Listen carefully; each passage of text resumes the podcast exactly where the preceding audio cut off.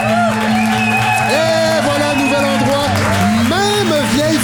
face réunie autour de la table pour ce nouvel épisode de la balado. Très savoir. Hélène Faradji, votre Colorado, bonjour. Bonjour. Salut. Jasmine Legendre, Daphné Leboeuf, Inès Talby. Bonjour, mesdames. Bonjour. C'est un épisode avec beaucoup de filles. Moi, j'aime beaucoup ça.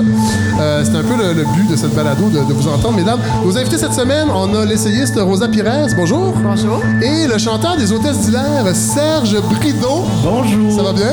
Bien, Fred. Ouais, alors voilà, on est prêt pour ce 15e épisode de la balado de Fred. Ça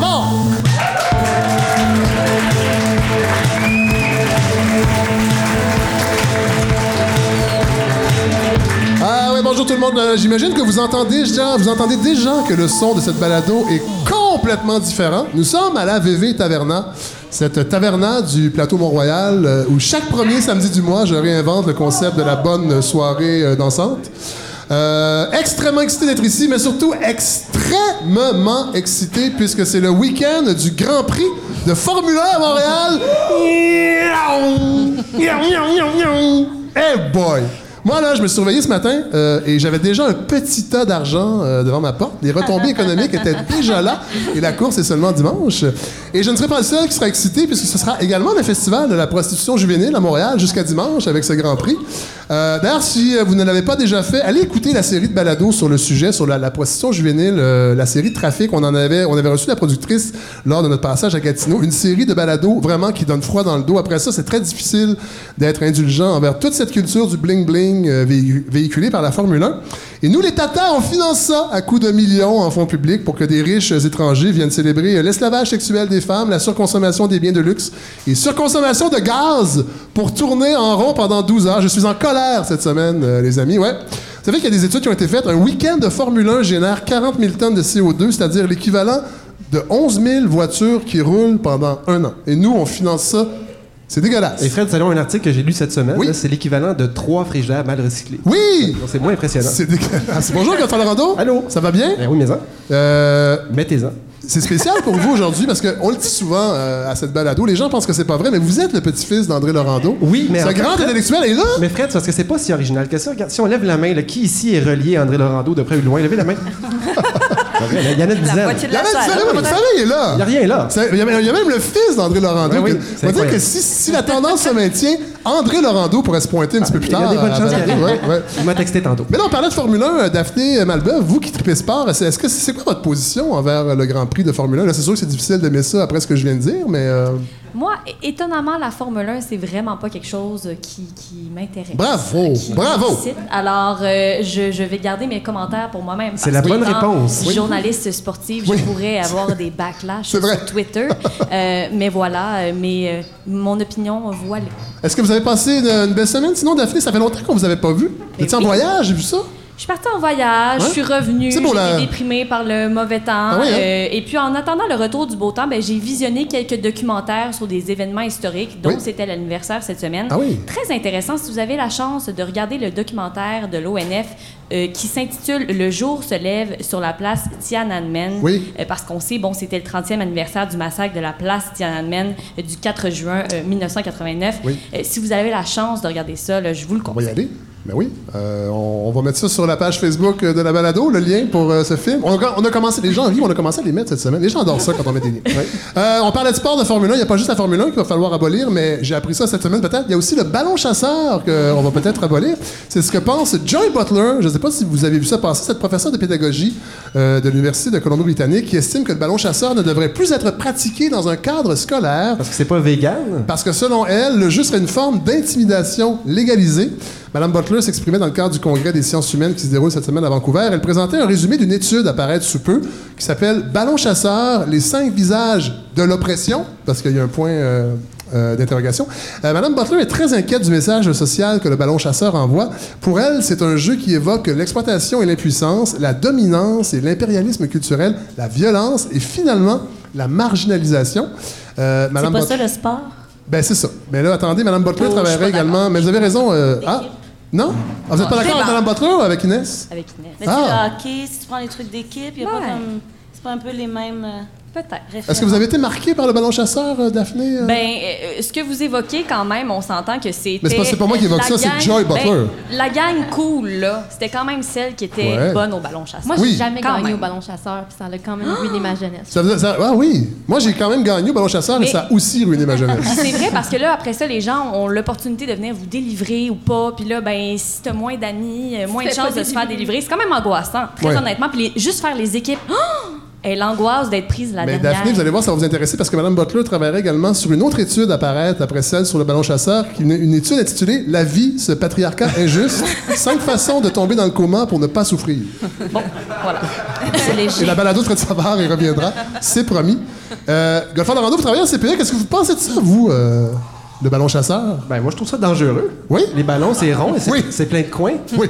Puis euh, tout, ce- tout ce qui est pointu, on n'aime pas ça. Donc, les ballons, on s'en sert plus.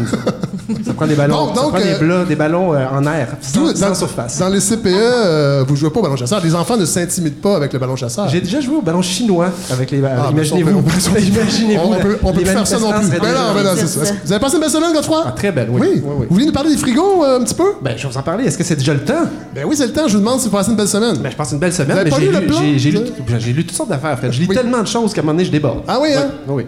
Mais a- il y a, il y a des, des études qui sont sorties dans la presse cette Oui. semaine. Euh, en fait, les frigos sont recyclés de façon euh, très, très aléatoire au Québec. Saviez-vous qu'il y avait 300 000 frigos ou appareils frigorifiques euh, à, à chaque année qui sont mis au vidange? Ah, oui. Oui, on, on inclut là, les, climatiseurs de voiture, Ouais. les climatiseurs de maison et tout ce qui énorme. est réfrigérant. C'est beaucoup, beaucoup. Et chaque frigo mal recyclé, c'est une catastrophe et euh, de- je sais, c'est, vraiment inquiétant. Il y a la madame de Brouet-Martineau, parce que là, il y a des gens qui demandent que euh, le, le coût de recyclage soit inclus C'était prévu dans un projet de loi qui était sorti en 2017 et qui a été, euh, a été, a été amendé juste avant les élections parce qu'il y avait une petite levée de bouclier. Oui, on- ben madame, la madame de Brouet-Martineau, la présidente, elle a dit qu'il ne faut pas faire ça parce Non. que les gens vont plus acheter de frigo. Et non, ils vont, que- aller, ils vont aller en Ontario magasiner ça. Ben oui, Ouais, c'est ce qu'elle a dit. parce que les gens ont besoin de changer leur frigo une fois aux deux ans, peut-être, peu aux trois. On se tanne à un moment donné. Ben, écoute, le froid est pas pareil. Non! Non, non. Moi, On ça fait veut- on veut trois ans que j'ai mon frigo, puis je commence à être un petit Non, peu cette c'est- année. C'est comme on veut plus de fraîcheur.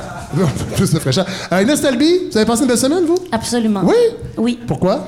Euh, J'étais presque en vacances. Ah oui? Oui, ce qui veut dire que mes journées étaient occupées, mais j'avais comme. En même temps, vous êtes comédienne, alors j'imagine que c'est souvent euh, ça. Ça veut dire que je faisais énormément de bénévolat autour de ça, Euh, comme ce soir. Ah oui, oui, oui, c'est la dernière saison. Hein. Mais, mais non, j'ai eu une belle semaine. Avant, avant, d'être payé, c'est ça que je veux dire, pas la dernière saison de balado. Oui. la, la saison 2, on je se pensais que je me faisais renvoyer live. Non, non, mais je fais une parenthèse. Non, mais j'ai- reçu, reçu quelques messages. Les gens posent des questions. Est-ce qu'il va y avoir une saison 2? Puis comment? Est-ce qu'il va y avoir une campagne de financement? On n'a pas donné de détails, mais oui, il y aura une saison 2. On est en train de planifier une grosse campagne de financement participatif pour que, à la saison 2, on puisse, vous, chroniqueurs et chroniqueuses, puissent être euh, rémunérés. Alors, on va travailler là-dessus. On va donner les détails avant la fin. Mais oui, préparez. Dépensez pas trop, euh, les gens à la maison. N'achetez pas de nouveaux frigos. Gardez cet argent pour la balado Fred Savard. Donc, vous avez passé une semaine euh, semi-vacanceuse, c'est ça? Oui, j'ai lu le livre de Rosa. Oui. Euh, ça m'intéressait On beaucoup. va parler tantôt, oui. Et j'ai relu du Amin Malouf. Ça m'a emmené à relire euh, Amin Malouf. Et donc, j'ai beaucoup lu. J'ai essayé de me faire croire que c'était l'été. Donc, Oui. j'ai marché un peu. Vous avez remarqué qu'aujourd'hui, on, s'est- on a déménagé d'endroit, il fait beau. Tout d'un coup. C'était Mais c'était ça. C'était Ouais. juste ça. Et vous savez, Inès, vous, vous- vous- vous n'aurez plus besoin d'envoyer, ça va peut-être égayer votre semaine. Vous savez que cette semaine, on apprenait, en fait, vous n'aurez plus besoin d'envoyer un fax à votre médecin pour renouveler votre prescription de Xanax. Ça change ma vie. Puisque d'ici 2023, le gouvernement Legault nous l'a promis cette semaine, le fax sera abandonné dans le système de santé québécois. Je pense qu'on peut applaudir, ouais. 2022, c'est ça, il me semble? 23. 23. Ah. On voulait du changement avec la CAQ, on en a. On parle de remplacer le fax par le courriel. euh, c'est ça qui était dans les communications officielles. Mais attention, ça ne sera pas pour tout le monde. Euh, J'ai des informateurs au gouvernement.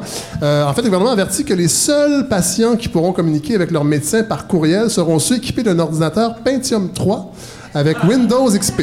Alors, si vous n'êtes pas équipé de... Fait que c'est quand même les, les mieux nantis, encore une fois, qui auront accès à leur médecin par courriel. Et ça ne sera pas sans coût, puisque la Fédération des médecins spécialistes va sûrement exiger une prime à l'abandon du fax pour augmenter sa rémunération. Alors, on a très hâte de voir comment tout ça va coûter. Euh, Jasmine Legendre, comment ça va? Euh, Ça on, va bien. On le disait la semaine dernière, euh, vous, vous vous êtes sacrifié et vous êtes allé voir Constitution de Christian... je sais pas. De Christian... Ben, ça dure trois heures, cette affaire-là? Ouais, trois heures, même trois heures et demie, dépendamment de qui lit Hey! la, la Constitution à la fin. Et comment c'était?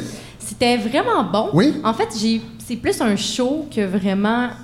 J'ai pas vraiment compris comment Ah. ça s'est fait. Ben, on n'a pas compris non plus quand Christian Lapointe est venu à la balado. Bon, on a compris un petit peu, mais. Par contre, c'est vraiment un personnage. Oui. Moi, Christian Lapointe, j'adore presque tout ce qu'il fait. Donc, vraiment, c'est la seule personne, je pense, qui est capable de me garder captive pendant deux heures en étant seule sur scène et en parlant presque. Ouais. C'est le seul qui parle sur scène.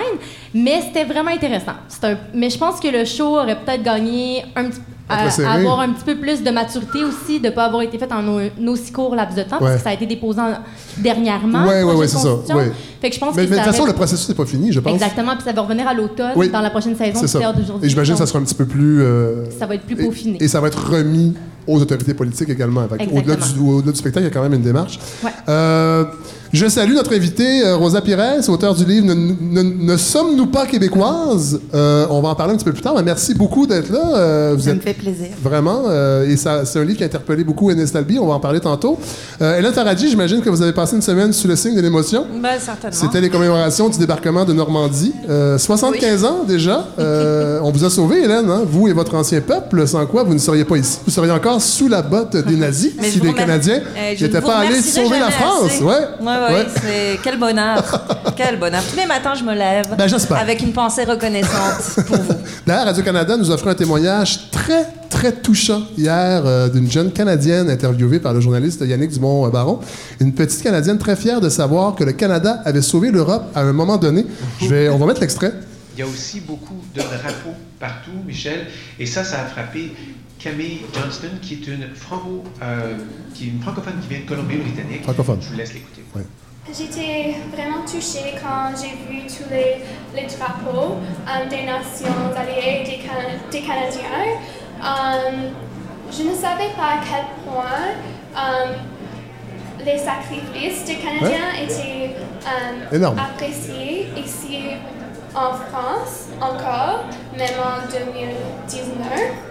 Euh, et je savais qu'il y avait des liens très importants entre la France et le Canada, mais oui, je ne savais pas à quel point c'était le peuple français était encore reconnaissant. Ouais, alors elle était- était sur une terrasse à côté et euh, elle était très fière. Je remercie Radio-Canada de remplir si bien son mandat, de nous rendre fiers en astifie d'être Canadien. Merci. Serge Brideau, est-ce que vous êtes fier d'être Canadien, vous? Pas tout le temps. Non! Non. Il y, a, il y a eu comme un bout, il y a un gars qui s'appelait Harper. Qui, Oui. Ouais. T'es pas fier dans ce temps-là. Euh, vous êtes ici pour deux raisons. Euh, la première, euh, je suis un fan de. Vous êtes chanteur des Hôtesses d'Hilaire? Oui. Euh, moi, je suis un gros fan euh, de votre groupe. Je suis allé voir votre spectacle. On va en parler tantôt parce que là, il y a un album live. C'est un album concept. On va en parler tantôt. Mais Moi, aussi. je suis un gros fan de Fred Savard sur Ça se passe. Oh, arrêtez donc. Ah. Non, mais Serge a été un des premiers quand j'ai lancé un appel sur les médias sociaux. Tu- vous m'avez écrit pour me dire, moi, euh, j'aimerais ça être chroniqueur éventuellement si vous voulez une antenne en Acadie. Et à, à- à l'origine, on devait peut-être aller en Acadie parce qu'il y avait plein de sorties de prévues. Ça, c'est pas, ça s'est pas avéré. Mais là, vous, vous faites le chemin inverse. Vous allez. Vous revenez à Montréal un petit peu. euh, Ben ouais, j'ai un pied à terre à Montréal. Là. En fait, je suis fier euh, résident de Rosemont depuis deux mois. Ah, depuis deux jours. Bravo! Rosemont, Et vous avez eu, euh, vous avez- le plateau Mont-Royal de demain. Serge, vous avez déjà eu votre premier ticket? Hein? Oui. Ah! oui, c'était vraiment une belle semaine pour moi parce que j'ai eu euh, euh, bienvenue à Rosemont. J'ai euh, j'ai arrêté un stop puis euh, j'ai checké mon agenda puis 468 pièces puis 5 points de mérite plus tard. Ah, ben, pour tout le monde qui nous écoute, euh, vraiment, euh, On fait ça pas- niaise pas Montréal. On fait pas ça. Ben, en fait, ton cellulaire. En fait, on peut regarder son agenda, mais son agenda papier. Voilà, c'est ça. C'est ça qui fonctionne. J'y ai pensé aussi. Mais euh, plus tard, vous allez aussi nous faire une, chronique, en fait, une espèce d'état des lieux euh, de ce qui se passe en Acadie politiquement, parce qu'on n'en a pas parlé du tout plus depuis le au Newbie parce que l'Acadie, Ouais, c'est comme un grand Nouveau-Brunswick. Oui, voilà. OK. Voilà. Ben, merci Serge d'être là. Et là, Hélène, je me retourne encore avec vous parce que, euh, Ben oui. bon, on faisait des blagues sur, euh, sur la France, mais euh, vous étiez euh, sûrement émotif cette semaine parce qu'un autre grand cinéaste nous a quittés et ça touche un petit peu Godefroy euh, également. Ben ouais, tout à fait. J'ai- eu un début de semaine, en fait une fin de semaine chagrine, comme le cinéma québécois. Je suis Oui, morose. ben, à cause du gala. Ah ouais, à cause du gala, entre autres. Mais effectivement, parce que vendredi dernier, ben, on a appris le décès de Jean-Claude Labrec, Oui. qui avait 80 ans. Et grosse, grosse tristesse parce que c'est un homme qui a fasciné le cinéma québécois, en tout cas moi celui que j'aime. Oui. Euh, c'est un travail d'abord de directeur photo, incroyable, sur des classiques. Le chat dans le sac, À tout prendre, La vie heureuse de Léopold Z. C'est aussi un cinéaste qui a fait des films de fiction comme moins connu, mais je vous conseille Oui, vraiment d'aller vrai voir. connaît beaucoup le documentarisme, mais moins Les le. SMAT. Ah oui. 72, un film extraordinaire avec les frères Pilon sur un village de... Ça vous fait rire? Ah, non, ça. Je me rappelle avoir vu ce film-là à Canal D, à l'époque où Canal D mettait des films québécois. Ah oui, ben ça, Ouais. ça arrive plus beaucoup. Non. Tout est donc, confus. euh, Oui, un donc, film qui village se passe en Gaspésie. En Gaspésie, un village que le, le gouvernement décide de fermer parce que le village n'est plus viable Ben, économiquement. En 72 Ça ressemble, euh, Godefroy, euh, au cycle habitibien de. Pierre Perrault, euh, qui est la même chose, la dévitalisation des visages. Mm-hmm. Et, et je, je- je parlais de Godefroy, vous êtes un peu touché parce que c'est. Ben, c'est mon nom. C'est votre Ouais. nom, oui, Ouais. par alliance. Effectivement, mais tout de même, ça faisait Oui. partie de, de nos. No- la noblesse que je porte. Oui. Un autre- un, une autre un hérédité tribut que non une à la autre longue. hein. hérédité que je ne mérite pas, mais, mais par contre, je me suis intéressé moi aussi à ces films, mais euh, c'est effectivement Oui. euh, un, gros, gros morceau qui est parti Mais- dans la famille, mais aussi dans, pour le Québec. C'est Ouais. ça. D'ailleurs, excuse-moi, mais la, la, la caricature de Pascal dans Le Devoir cette semaine était à s'acheter par terre. C'était extraordinaire. incroyable. Ouais, c'était très chouette. Mais moi, Hélène, j'avoue que je connaissais beaucoup M. Labrec pour ses Ces documentaires. documentaires, évidemment, La Nuit de la Poésie, La visite du Général de Gaulle, les 21e Olympiades, le RIN à hauteur d'homme, Il faut voir. l'extraordinaire. les- Je trouve que le film sur les Olympiques. Ah, c'est- formidable. Et pas au- autant vu, puis il est difficile à trouver. J'essaie de le trouver, entre autres, pour l'acheter en DVD. Alors, on Parce peut que voir- coffret de Jean-Claude Labrec, mais il n'y a pas le. Parce qu'il a filmé toutes les Olympiques Exactement. de façon extraordinaire. Et entre autres, on voit Bruce Jenner, qui par la suite est devenue Est devenue madame. Madame, oui, voilà. Euh, Kendall Jenner. Oui, c'est ça. Voilà. Et, euh, et sa, son épouse de l'époque, qui est complètement survoltée sur les lignes de côté. mais on suit, on est vraiment à l'intérieur Ouais. des Olympiques. Cinéma direct, le ah, vrai de vrai. totalement, là. totalement. C'est un, un film fabuleux. Et vous pouvez le voir sur le site de l'ONF. Alors, il est peut-être pas en DVD, mais au moins, Ouais. il est disponible quelque part. Donc, Monsieur Labrec, un homme qui a mis son, sa vie au service des nôtres pour mieux nous raconter, enregistrer notre histoire, nous tendre un miroir où on pouvait se regarder avec hauteur. Un géant, donc, qui, par son regard, nous a rendus, nous aussi, un peu plus grands. Et tout ça, ça m'a causé un gros malaise parce que au même moment, au moment où on apprenait le décès de Monsieur Labrec, le même vendredi, 48 heures avant le fameux gala Québec Cinéma, ben, dans la presse est paru un article intitulé Le problème d'image du cinéma québécois, signé Marc Cassivi. C'est un article dans lequel Cassivi évoque les piètres résultats en salle de nos films Ouais. d'auteur qui réussissent apparemment à à peine attirer un noyau dur d'environ 4000 personnes. Et même quand ça va bien, comme avec un film comme euh, Une colonie de Geneviève Duluth de Selle, qui a eu meilleur film aux écrans canadiens, qui a eu un prix à Berlin, qui est un chouchou du circuit festival Art et ça monte à un gros total de 8712 personnes. Sur 8,3 millions, c'est peu. C'est très très peu. Euh, alors même si une colonie nous grandissait, comme, les, comme, ce- voyons, comme le faisaient les films de Monsieur Labrec, Ouais. ben, si personne le voit, on reste un nain. Mais comment on Forcément. fait pour, euh, pour inverser cette tendance-là? C'est un gros problème. C'est un, un problème Parce que, parce que j'ai lu le texte de Cassivi, puis là, il disait, oui, mais en même temps, le cinéma est triste, c'est lourd, souvent, c'est des drames familiaux. On se concentre sur un tout petit point d'iceberg dans cet article-là, et c'est ce que je vais essayer de vous raconter. La première chose qu'il dit dans l'article, c'est que les gens continuent à aller au cinéma. C'est pas seulement un problème euh, généralisé à tout le cinéma. Ils continuent à aller voir des films américains, par exemple, même les mauvais. Puis je peux vous non, mais c'est vrai. Euh, je peux vous donner un exemple. Moi, je suis allée voir Avengers plus d'un mois après sa sortie, Ouais. le dernier. La salle était pleine à Ah craquer, ouais. pleine à craquer. Euh, mais j'ai fait des calculs savants parce que on compare un petit peu les pommes et les oranges dans cet article.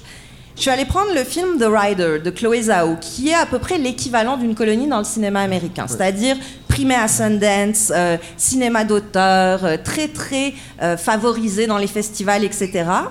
Et ben, si on fait le calcul proportionnellement, ça a attiré moins de spectateurs aux États-Unis qu'une colonie Ah oui. Ouais, j'ai fait le calcul. Wow. Ouais, ouais, ouais. 0,07% pour l'américaine, 0,1% pour une colonie. Bon, c'est pas avec des chiffres comme ça qu'on va non, mais évidemment, euh, le bassin est pas le tendance. même. Je veux dire, on peut financer des films nichés comme ça plus facilement aux États-Unis qu'ici, quand même. Non, parce qu'eux, ils n'ont pas un système de financement public, donc ça rend les choses beaucoup plus compliquées. Ah, Il faut qu'ils se débrouillent tout seuls. Ah ouais. Et ouais, donc pour financer des Il films il se- d'auteur. il se- il se retrousse les manches. Exactement.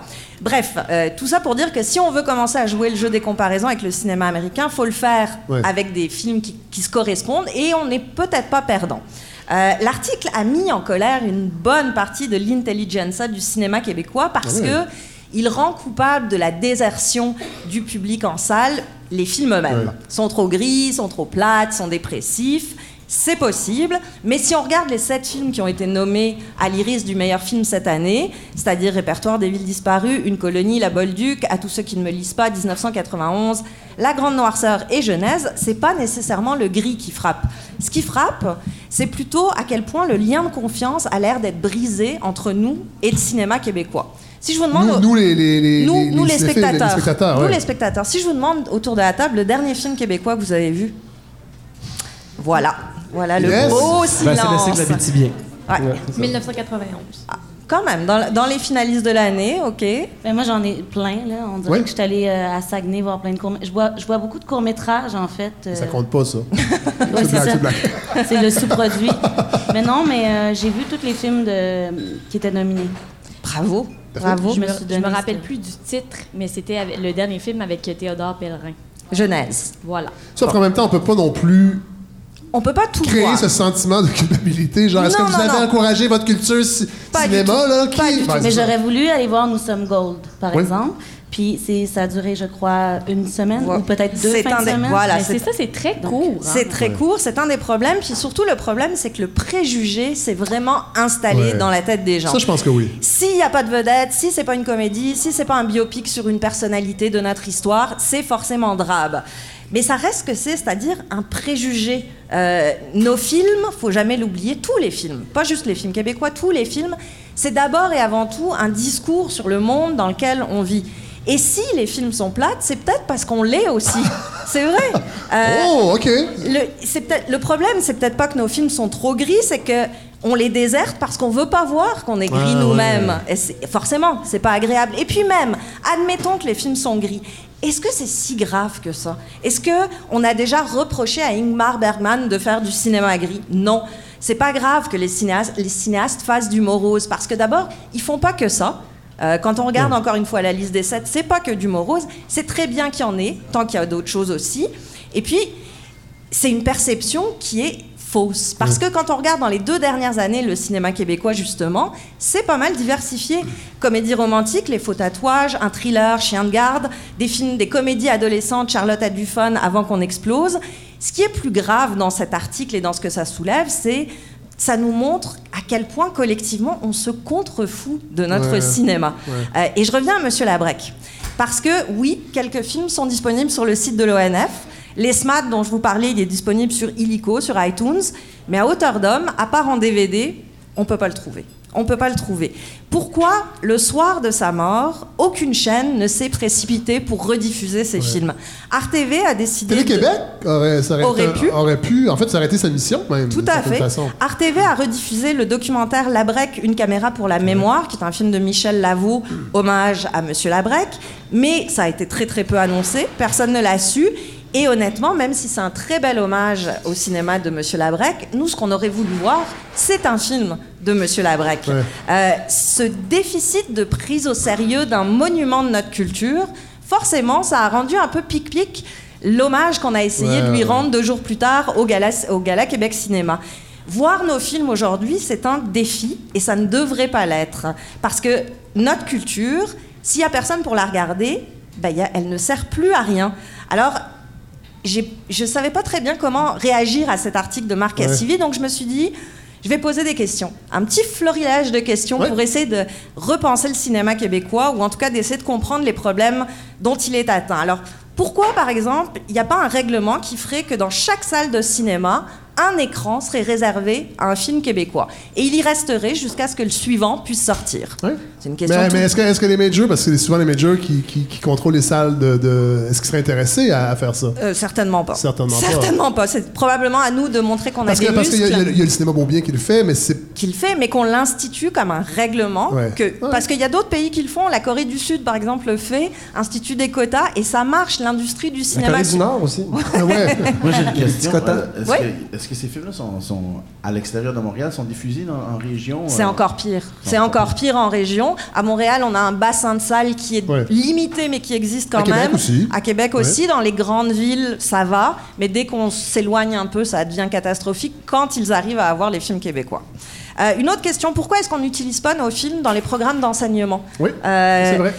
Ça fait partie des directives ministérielles. Je suis allée vérifier en France, en Belgique.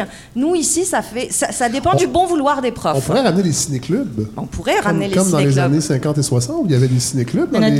C'est plus qu'important. Les écoles, les livres, les auteurs, la littérature n'existe pas. Les, ça- Heureusement, la CAQ va tout changer Ben, ça. s'ils peuvent changer ça, on, Ouais. on leur dira Aussitôt que la merci. laïcité est réglée, là, ils se, ils se garochent là-dessus. Une autre question, pourquoi est-ce que la critique, ça n'existe pas sous forme de débat ici? On reste avec nos étoiles, on pense que ça suffit. Trois étoiles. Trois étoiles et Sur demie. cinq. Si c'est nul, si c'est gris, si c'est plate le cinéma québécois, ben faut le dire. Pourquoi toujours ce tiédisme, ce ouais c'est correct, Ouais, sans ouais. plus. Si c'est gris, si c'est déprimant, faut s'y attaquer, faut le pourfendre. Il ne faut pas se confondre. Mais c'est la même chose dans les autres domaines. En, musique, Oui, c'est la même chose. dit- C'est difficile. On est un petit milieu, visiblement, et les gens sont susceptibles. Certes, mais une œuvre pour vivre, elle a besoin Oui. du débat. Elle a besoin d'être stimulée, d'être soumise aux passions, Oui. aux engueulades, à ce que vous voulez. C'est ça qui va la faire vivre parce que il y a des gens qui vont l'aimer, qui vont dire mais non, c'est pas vrai. Et ça, ça va faire vivre dans l'imaginaire nos œuvres. Et j'en arrive à ce fameux gala de dimanche soir du Québec Cinéma avec deux questions qui ont juste accentué mon malaise et m'ont donné le sentiment que pour beaucoup de gens, le cinéma québécois, c'était d'abord et avant tout une corvée. D'abord, pourquoi l'hommage à Pierre Mignot, qui est un de nos plus grands directeurs photo, qui a fait la photo de Crazy, des Mauvaises Herbes, de J.A. Martin photographe, qui a travaillé avec Robert Altman? Pourquoi ça a été relégué dans le gala de 16 heures? Le gala que- hors- Non, quand même, il, était, il était diffusé à RTV à Hors d'onde. 16 C'est heures. ça que je dis, hors d'onde. Mais il n'a pas été vu beaucoup, disons. non. Euh, pourquoi on- pourquoi est-ce qu'on traite un, un homme de cette stature-là de cette façon-là? Parce Mais que ça, c'est l'industrie, cela dit. Exactement. c'est l'industrie qui organise ce gars-là. et si le milieu C'est pas traite- problème, un diffuseur. là. Non, c'est le problème du milieu du cinéma parce que si le milieu lui-même traite ses héros comme des choses qu'on n'a pas à valoriser, comment voulez-vous que la population en en prenne conscience? Et puis l'autre question qui là m'a vraiment fâchée, pourquoi durant les pauses du Gala Cin- Québec Cinéma, j'ai vu trois publicités pour The Long Shot, Captain Marvel et La vie secrète des animaux 2 moi, je trouve ça Ah oui, le deuxième est aberrant. sorti? Oui, ça s'en vient. Préparez-vous. Il restait des secrets. C'est- mais il n'y a, plus Louis C.K. Fini. Euh, Oh. ce, ce gala-là, c'est un espace dédié au cinéma québécois et on le bourre d'incitatifs à aller voir des films américains. Est-ce que c'est moi qui comprends pas quelque chose ou c'est juste un gros Mais là, je vais lancer euh, une, euh, une- une- une question, moi aussi. Mais se peut-il que c'est un milieu extrêmement subventionné, on le sait, qui, qui vit un peu en vase clos, Mm-hmm. un peu déconnecté? Là, je dis pas qu'il faut abolir les subventions, mais se peut-il que ça crée une espèce de, de, de, de- de florilège de personnes qui gravitent autour de ces subventions-là et qui sont complètement coupées du réel d'une certaine façon et qui ne voient même pas ces évidences-là parce que de toute façon, toute cette industrie va continuer de se Mais elle aura pas- perpétrer elle-même à coup de subventions? Elle n'aura pas le choix de, de s'ouvrir parce qu'à coup de 4000 personnes qui vont voir les films, ça durera pas longtemps. Donc il va falloir que quelque chose change. Ça, c'est des pistes qu'on peut changer. C'est très concret, c'est très simple. Ne pas mettre de pub pour des films Ouais. américains Mais ça, pendant c'est un pas gala. gala, c'est pas l'industrie, ça, c'est le diffuseur. C'est qu'il y a tellement pas tant d'argent dans l'industrie que si on veut que le gala soit là puis qu'on ait accès un peu à un Je public. comprends, mais c'est toujours le même distributeur qui est les films Séville, qui a le- l'espèce de monopole sur la distribution au Québec. Et c'est le premier dont je parlais de Longshot, c'est un film Séville. Or, les films Séville va sortir La femme de mon frère de Monia Chokri ce vendredi. Il aurait très pas- bien ben pu oui. utiliser cette Ben place-là oui. pour promouvoir un film québécois. Ben oui. Et dans ce désamour du public, c'est pas juste les films qui sont en cause, comme a, l'air de l'expliquer euh, Marc Cassivi dans son article. C'est le manque d'exi- d'exigence des critiques, des institutions, des diffuseurs, des salles, de tout ce beau milieu qui aime effectivement un peu trop rester sur son quant à soi et qui oublie peut-être une des plus belles déclarations qui a été faite au sujet du cinéma québécois. Et c'était Jean-Claude Labrec qui disait Quand tu tournes un gros plan de visage, tu tournes un pays, tu perçois le pays. Les cinéastes, les créateurs, ils nous perçoivent collectivement. Et ne pas les écouter, ne pas les considérer, leur renvoyer à la gueule, mais vous ne nous intéressez pas avec vos histoires dramatiques, c'est nous nier. Et Dieu sait qu'on est bon au Québec pour ça, nous, nous nier. Et ce qui est un comble pour un pays qui a la devise, je me souviens, tatouée sur les plaques d'immatriculation. Ah, ben merci beaucoup euh, pour cette belle réflexion, Annette Faradji. Vraiment.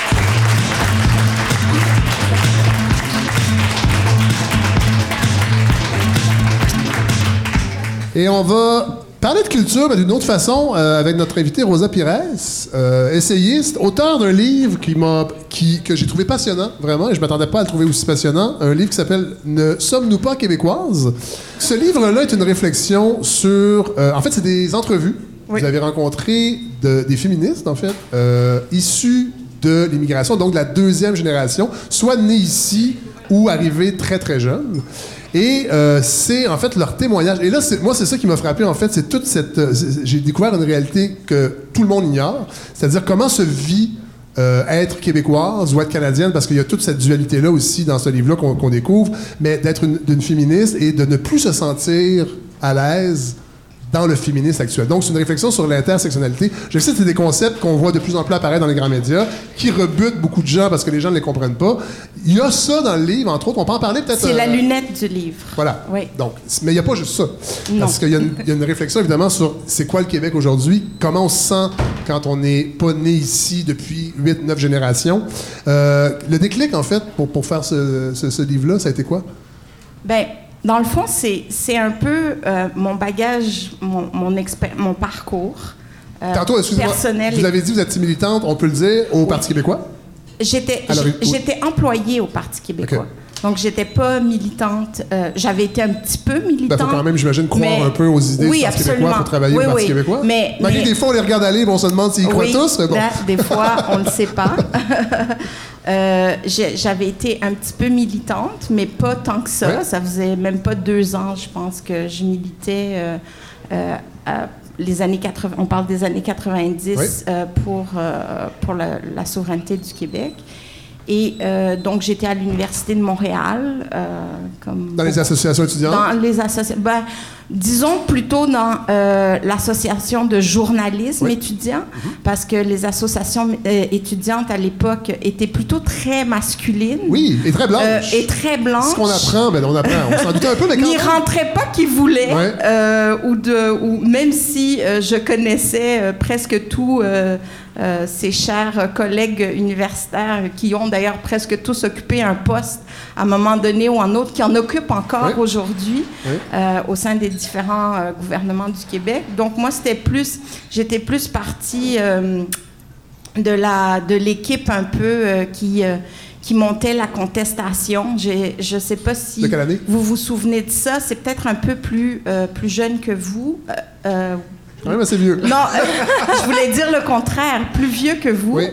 Euh, et c'était l'année où le continuum a cessé d'exister pour devenir le quartier libre. Ah, ah et puis ouais, donc, non, ouais. et puis donc il y moi, avait déjà quartier libre quand j'étais là. Oh, C'est ça. Et donc, moi, j'étais de l'équipe qui a foutu un peu le chaos, disons, euh, pour euh, sortir du continuum, Oui. euh, aller vers l'affranchi. Oui. Et finalement, il y a eu le quartier libre. Mais vous parliez tantôt, vous avez été employé au Parti québécois, entre autres dans le cabinet de Serge Ménard. oui, c'était ma première vraie job. Et il y a eu un déclic. J'avais 24 ans. Et vous dites dans le livre que c'est là que vous êtes devenu féministe. Oui, absolument. Pourquoi?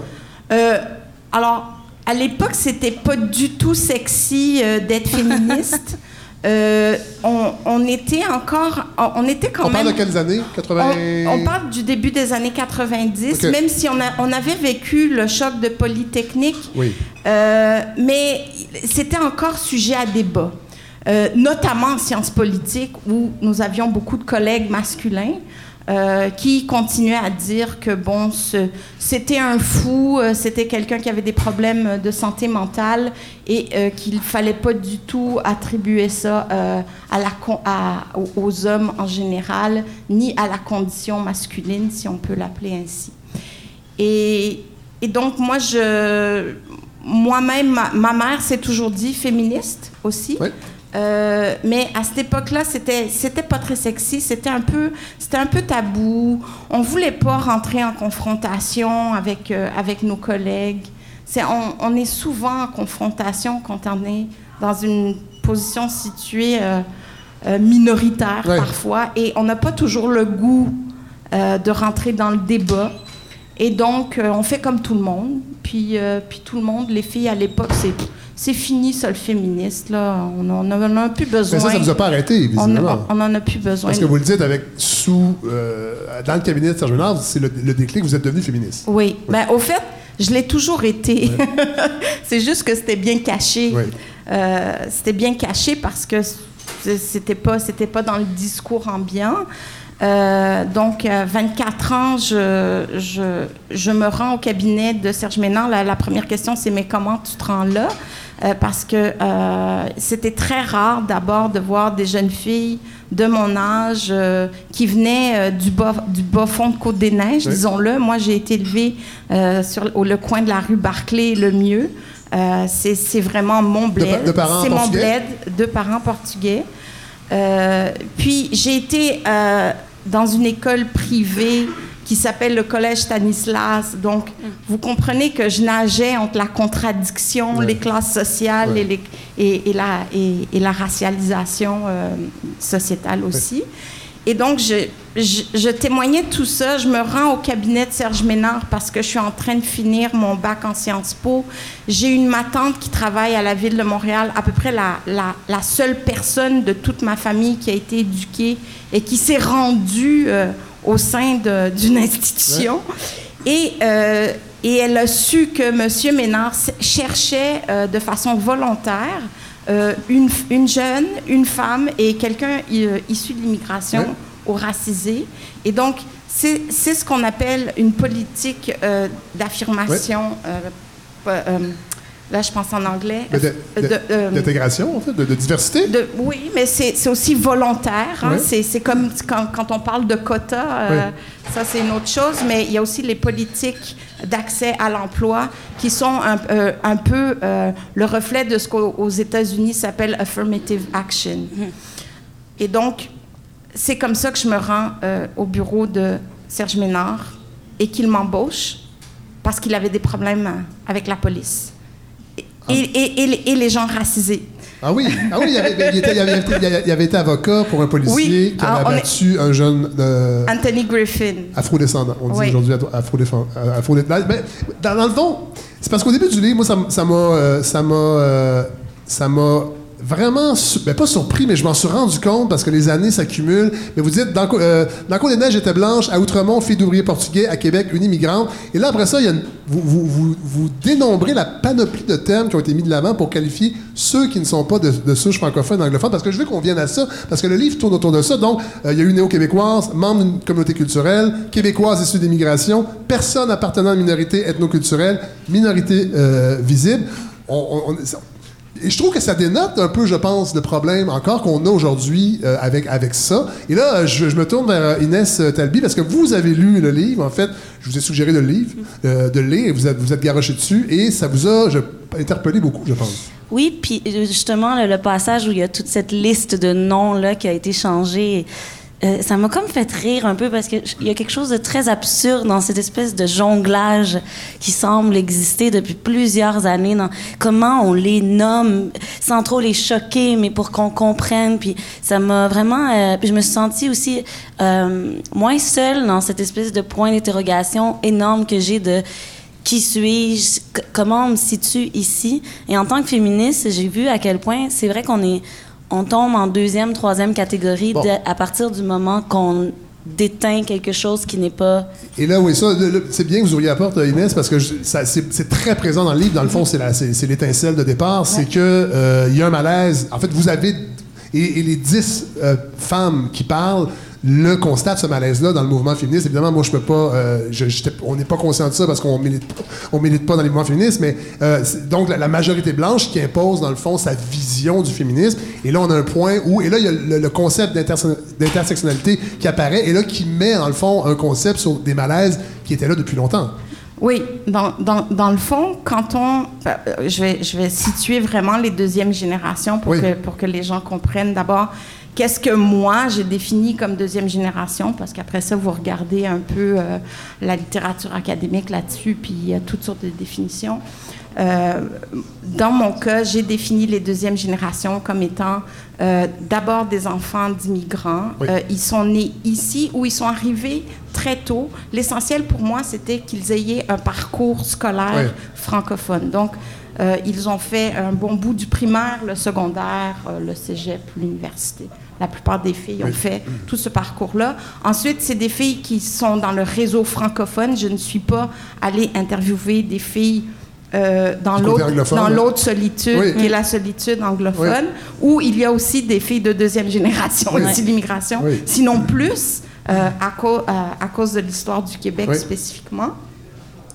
Et, euh, et donc, ce, sont ces filles-là que euh, je dis issues de l'immigration parce que nous ne sommes pas des immigrantes. hein. Euh, je, moi, je n'ai jamais immigré. J'ai jamais pris un bateau. Euh, j'ai pas Mais eu un autre de- passeport que le passeport canadien. Oui. Euh, et donc, euh, je juge que je ne suis pas une immigrante. Tu t'es pas déraciné de quelque part pour recommencer ailleurs. Voilà. Et que- j'ai pas fait le choix Voilà. non plus. Voilà. Euh, mais c'est le cas. Il y a des deuxièmes générations qui vont dire qu'ils sont des immigrants. Euh, c'est le cas Mais- de mon propre frère. Il va dire qu'il est immigrant. Moi, ça me rend dingue. Mais lui, Donc, il se sent pas parce qu'il il, il- inclus dans, dans- dans le grand tout québécois. il s'est jamais C'est senti inclus dans le groupe. Et, et- et les témoignages, c'est ça qui est fantastique euh, dans ce livre-là, c'est que c'est, riche d'enseignements parce que les témoignages, les témoignages sont très variés. Bon, euh, ce sont toutes des femmes qui sont impliquées dans leur communauté euh, et, et Et, et même euh, soci- au niveau social, Oui. c'est des journalistes, c'est des... ils sont toutes sous le couvert d'anonymat, évidemment. Puis ça, Oui. ça, ça vous a permis Ça, aussi. ça m'a vraiment, ça m'a dérangé. Ah oui? Parce que j'avais le goût, mais ça m'a dérangé. Je comprends tout à fait. Mais euh, j'avais le goût après, moi, d'aller voir c'est qui ces gens-là, leur parcours. Tu sais, je- ça, ça m'intrigue énormément. Fait que je, je vais, je vais probablement mettre beaucoup d'alcool dans le verre de Rosa et trouver tous les noms. Parce que parce qu'en en lisant le livre, c'est qu'on se rend compte de la complexité de se sentir québécoise ou pas ou canadienne ou se sentir attaché à sa communauté d'origine. Il y a des défis aussi parce que si on se détache de sa communauté d'origine, on, on, on- on- ces personnes-là se le font. Il y, a, un poids aussi à, à- à- à rejoindre la majorité. Et c'est toute cette richesse-là, cette complexité-là, moi, que- qu'en tout cas, je suspectais pas. J'invite les gens à lire ce livre-là. Euh, vous parlez beaucoup, évidemment, de politique parce qu'il y a eu des grands chocs aussi qui ont, qui ont marqué la vie de ce Je vous vois venir. oui. Premier grand choc, 1995. Ouais. Référendum, déclaration de Jacques Parizeau. On en a parlé la semaine dernière avec Frédéric Bastien qui trouvait que, ben, qui trouvait pas, qui disait que des gens euh, au, au- au Parti libéral du Canada disaient que c'était vrai, dans le fond, que M. Parizeau avait raison. Euh, ça a été quand même une, une déclaration qui a, qui a fait des ravages. là. Oui, et, et- et ça a laissé euh, beaucoup euh, de personnes euh, dans le silence euh, pendant plusieurs années. Euh, moi, j'ai, j'ai, j'ai Vous pas- étiez aux premières loges. J'étais aux premières loges. Donc, euh, j'avais, j'étais attachée politique de Serge Ménard Oui. et je quitte le cabinet pour aller travailler au comité du oui, euh, qui s'appelait le comité euh, ethno-culturel pour le oui. Euh, j'étais sans... Il y avait quand même une sensibilité dans le comité du oui de parler aux, aux communautés culturelles. Mais c'était ça notre job. Ouais. Euh, nous, on était là pour faire ça. Vous parlez beaucoup de, vous parlez souvent de Gérald Godin. J'ai pensé encore à vous, Inès euh, Talby, parce que vous avez monté le spectacle euh, de, de, de La La Renarde. Pauline Euh, Julien. et, et- et Gérald Godin euh, était quelqu'un qui était très proactif, très sensible. Et en fait, vous, vous en parlez. Bon, il y a le premier choc. Je vais y revenir, mais il y a le deuxième choc, c'est 2007, où vous sentez un changement au Parti québécois. C'est-à-dire que euh, c'est les années André Boisclair. Oui. Euh, financièrement, ça va moins bien. Fait que là, on abandonne les Je comités. suis aussi aux premières loges. Oui, tout à fait. au- à la permanence du parti. Et là, il y, a, aban- il y a certains comités qui sont abandonnés faute de fonds. Euh, et celui sur les migrants. Ben, en tout cas, c'est ce qui est dit dans le livre. Là, vous semblez apporter des nuances. Non, non, mais c'est clair, c'est visage, clair. À chaque, à chaque fois qu'on manque de fonds, Oui. il faut réfléchir, c'est qui qui s'en va en premier. Ouais, ouais, ouais. D'habitude, c'est les dernières arrivées. Puis les dernières arrivées, structurellement, si on regarde historiquement, ben d'abord, c'est les gens issus de l'immigration. Puis, euh, ben, donc, les, vraiment les immigrants, les réfugiés.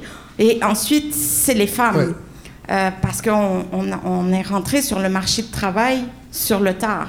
Alors, quand, quand il y a des coupures Ouais. gouvernementales, Quand l'argent manque. que l'argent manque, c'est les, les- les premières personnes qui en souffrent, c'est toujours ces personnes. Mais, mais au-delà des fonds, c'est que vous sentez, et c'est dit dans le livre, que après 95, après euh, la- le ressentiment peut-être que des souverainistes ont eu envers les, envers les immigrants, c'est qu'on on- on s'y intéresse, on se désintéresse en fait de, Oui, de, cette question-là. Oui, ben, euh, on, on se désintéresse En fait, en- parce que les chiffres, les chiffres nous donnent pas ce qu'on voudrait qu'ils nous donnent.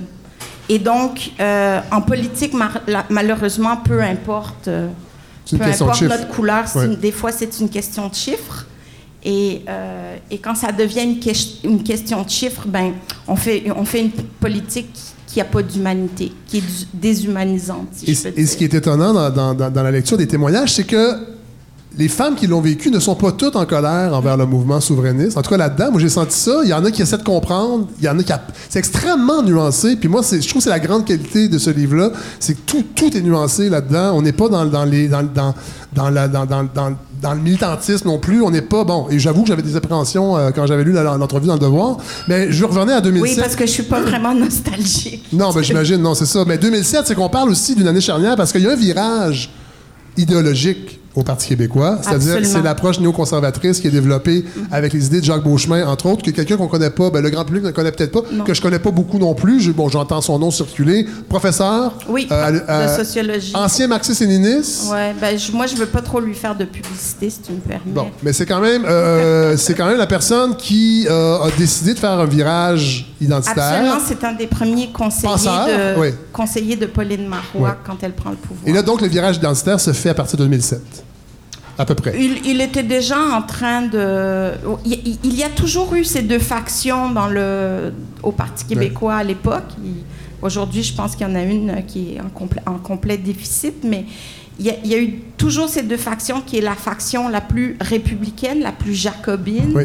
Euh, et cette euh, faction euh, qui est plus interculturaliste, plus tournée vers le pluralisme et, et- et la multination, si, si je peux le dire ainsi. Et- Et, se sont toujours chicanés, et, mais l'autre n'était pas très verbale. Ouais. Elle, elle, la, la, la faction jacobine, elle n'avait pas beaucoup d'écho. Euh, elle- si j'ose dire, elle n'a même pas eu beaucoup d'écho euh, dans la construction euh, du Parti québécois dans les années 80. Elle en a eu peut-être avant, un peu plus.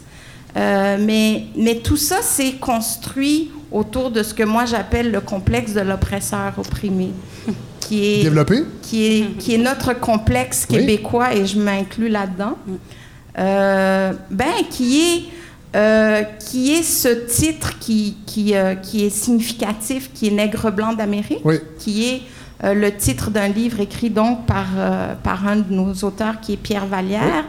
Qui a marqué une génération qui a marqué de une militants. génération de militants. Le, le, le, le nationalisme québécois à l'ép- à l'époque s'est construit autour des mouvements décoloniaux, donc des mouvements Afrique. en Afrique Oui. qui veulent sortir du colonialisme. Euh, Pierre Vallière avait même comme euh, ami, euh, là je cherche son nom, euh, Michael, ça va me revenir, qui était dans les Black Oui, Panthers. ben oui, c'est vrai. Mike- euh, Michael Carmel? Je me Carmel? rappelle pas de. mais En je- tout cas, je. Ouais. mais- Je me rappelle pas du nom, mais je me rappelle. c'était un, des, un Oui. des grands leaders du Ba- des Black Panthers. Il avait fait de la prison avec lui. Oui. Et donc, il, réf- il, il- il- il a beaucoup d'échanges et réfléchit sur la condition de ce qu'est de ce qu'est qu'être noir, de ce qu'est qu'être nègre, Oui. et commence à dresser des parallèles entre cette condition et la condition Des Canadiens français des Canadiens français québécois. euh, euh, qui sont pas encore québécois à Ouais, l'époque, mais, mais des Canadiens français. Et donc, euh, de là lui sort euh, ce titre. Mais, et, et- et tout ça se construit, mais il y a aussi une, une espèce de petite solidarité qui se construit avec les immigrants, avec les personnes racisées. Mais c'est un peu léger. On, on les oublie un peu dans tout ça. Puis on oublie que dans la vie de tous les jours, dans les shops, dans les manufactures, euh, les personnes de souche ont plus de pouvoir que les, que, que les personnes Ouais.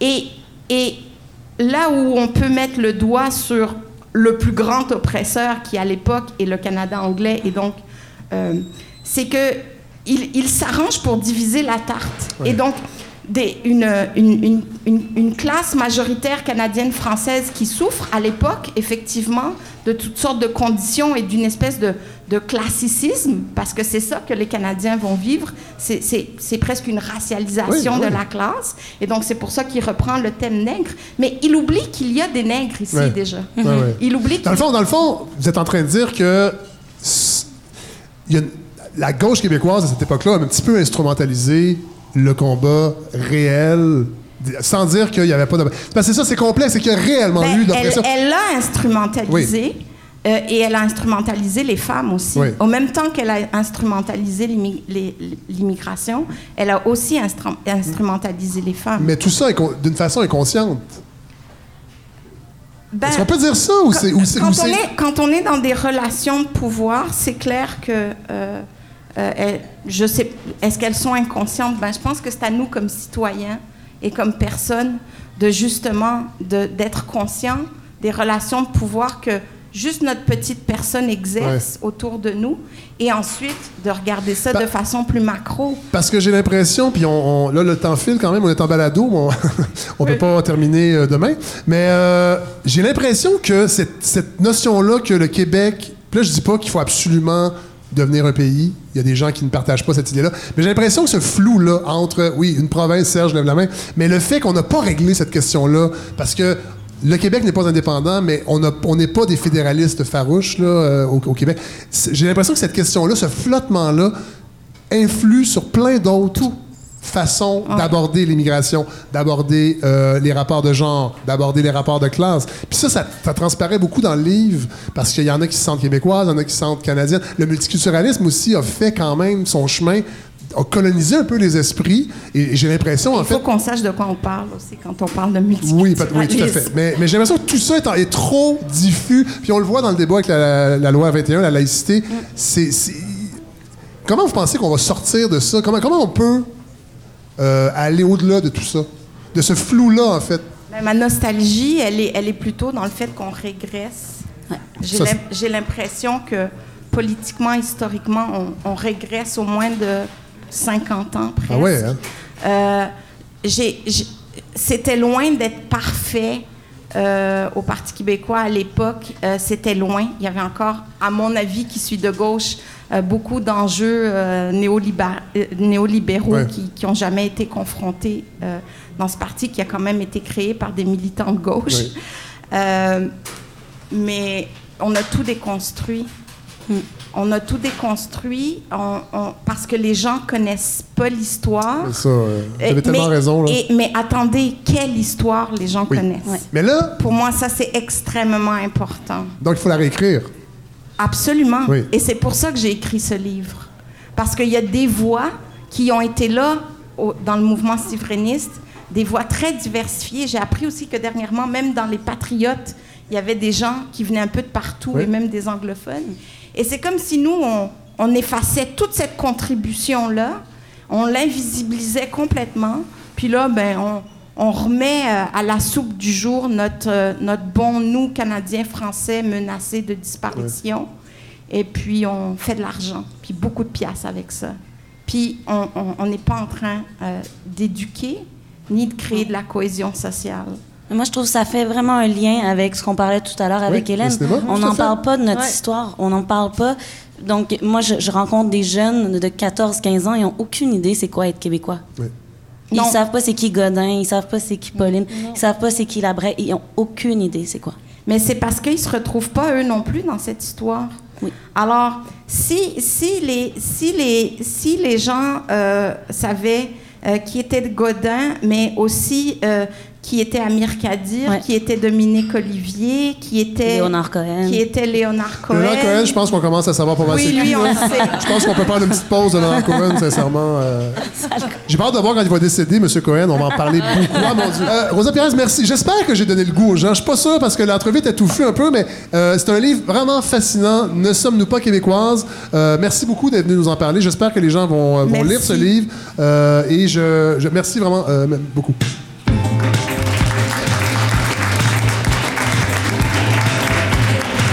Vraiment qu'on en parle intelligemment. C'était ça, j'espère qu'on a réussi. Euh, Inès, on vous a entendu, mais on va continuer à vous entendre euh, pour votre euh, chronique. Qu'est-ce que vous nous préparez? J'ai l'impression qu'on va rester un petit peu dans le féminisme, Inès. Ben la femme, La femme. Ouais. OK. Ben c'est ça, en cette douce journée, j'ai envie de parler non pas d'actualité dans le sens histoire précise, mais plutôt d'un sujet qu'on presse de tout bord et tout côté, la femme. Ah, la femme. On aime ça parler de la femme. La femme habillée, nue, enceinte, pas enceinte, qui veut des enfants, qui en veut pas, qui en veut pas là, mais peut-être qu'un jour, peut-être, qui veut une carrière, qui en veut pas, qui veut rester à la maison. La femme. Son ventre, ses rêves, ses décisions appartiennent à tous. Ça me fascine, donc j'ai décidé de, d'en parler, ben moi aussi. Je me suis dit que comme notre matrice était si intensément sacrée pour vous, chers amis, pourquoi pas nous la couronner de cadeaux, de douceur et de fierté? Puis je suis pas ici pour faire ma féministe fâchée qui hurle son fiel parce qu'elle s'est pas faite assez fourrer. Ben voyons. Non, non, non, non, je vous rassure, je ne suis pas fâchée et ma fréquence de fournicage se passe à merveille. Donc, c'est avec sourire et mon amour pour les hommes et pour les femmes que je me commets ici. Des fois, il y a des débuts de discussion de société, puis là, tu te dis, waouh, enfin! Tu sais, le débat de la gratuité des produits hygiéniques, là, Oui. passé comme un coup de vent. Un petit spot allumé pas trop longtemps. Question qu'on pense que le gouvernement pense un peu à penser à nous. Donc, armée de ma pelle imaginaire, je vais juste un peu déterrer ce sujet. Frédéric, connaissez-vous ça, les produits hygiéniques? Euh, en général ou spécifiquement féminin? Tu sais? Hygiénique, oui, oui. Nommez-moi en un. Euh, la crème à raser. On va aller plus au niveau de l'utérus et des ovaires. Le tampon? C'est oui, voilà, le tampon qu'on donne en dessous de la table pour pas choquer les yeux purs de la société, ou les serviettes demandées en cachette et à demi-mot dans l'oreille d'une complice. Oui, Frédéric, en 2019, les menstruations sont encore tabous et ça semble être état d'impureté. Le sang, c'est chill quand c'est des guns puis des coups de pied qui les génèrent, mais quand ça sort de son VJJ, c'est Burke. Le tiers de mon existence est Burke. Ah oui? Hmm. D'ailleurs, parlant de 2019, savez-vous que cette semaine, on a battu un record de température? Non? Ouais, ouais, ouais. Il n'y avait pas fait froid, aussi froid depuis 1964. Fou de même. 1964, je trouve que l'ambiance politique et la météo sont en symbiose quand même.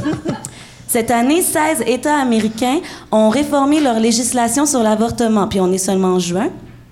Et des lois restrictives ont été adoptées dans pas moins de 28 États sur 50. Ça, c'est plus que la moitié.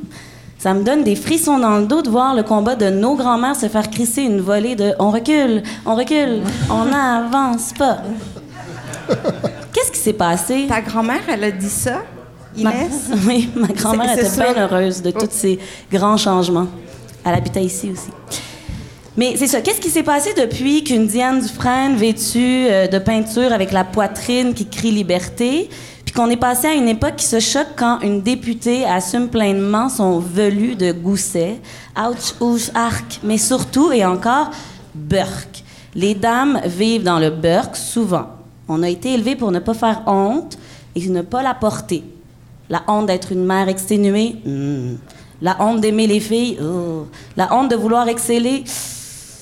On s'attend des femmes qu'elles existent comme de la porcelaine non cassable. On la veut propre et droite, mais sans être méprisante.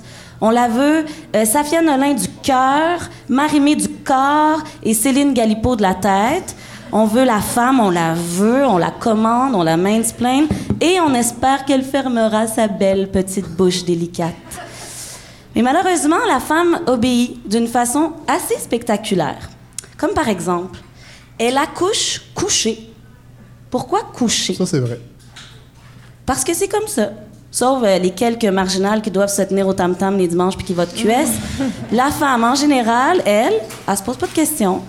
Elle s'étend de tout son corps qui porte la vie à l'horizontale, la faufoune au grand jour, prête à s'expulser la création humaine. C'est beau, hein? Mais reste que c'est contre-intuitif d'accoucher couché. Je veux dire, mettons le rapide de même, la gravité, non? Les autres animaux, mammifères, ils accouchent à quatre pattes, à côté sur un arbre, debout, mais pas couché. Fait que là, À côté, sur- à côté, à sur, côté un, sur un arbre, arbre? Oui. En tenant comme bon, là, il y a du visuel, c'est la plus-value de Ah, venir oui. à la taverne. Oui. C'est, euh, tu sais, se tenir On au va, tronc. visuel, on va mettre le visuel sur. vous- euh, Mais ma page, grand-mère euh, a accouché comme ça, ça oui. c'est même pas une blague. Voilà. Eh ben, Donc là, je suis allée fouiller, je suis bien excitée de comprendre, sur la grande toile de l'intranet. Et j'ai trouvé quelques explications et légendes très intéressantes. Ma préférée, ça fut celle qui prétend que Louis XIV aurait voulu être public de l'accouchement de son enfant. Tel le roi soleil qu'il était, il aurait demandé à François Morisseau, le médecin de la cour, de coucher sa loulou de la Vallière pour pouvoir assister à ce miracle.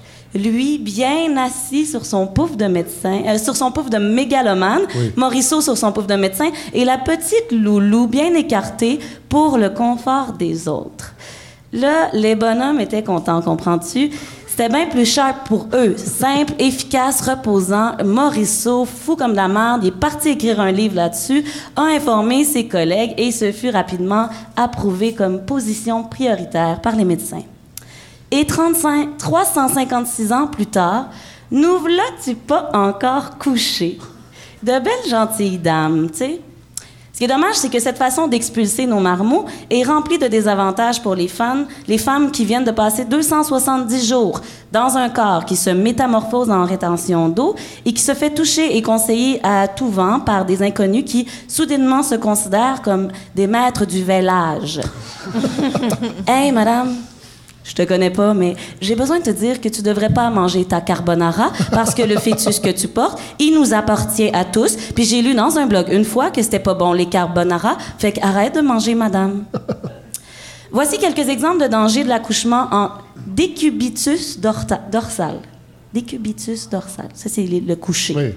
Donc absence de mobilité de la femme durant le travail qui rend la progression du bébé dans le bassin plus laborieuse, lol. Coccyx qui remonte et limite la progression du bébé, le bébé doit monter pour parvenir à sortir, fuck la gravité, et risque de déchirure augmentée. Too bad, ma grosse. Bref, Sachez maintenant, mesdames, que c'est pas pour vous que vous déchirez de bord en bord après votre prodigieux effort, mais bien pour les autres. Je dis ça, je dis rien, vous en faites ce que vous veillez bien. Merci beaucoup.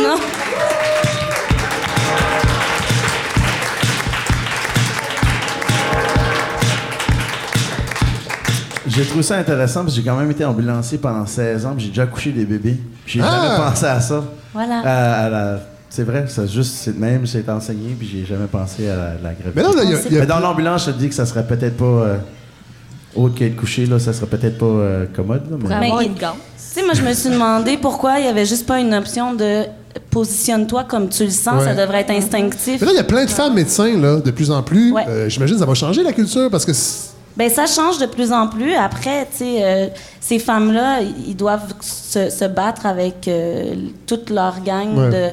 de, de directeurs, de recteurs, de, tu sais, qui, qui veulent pas que ça change tant Ouais, que ça parce ouais. que c'est quand même agréable. Ça rend leur travail plutôt agréable, j'imagine. Et là là.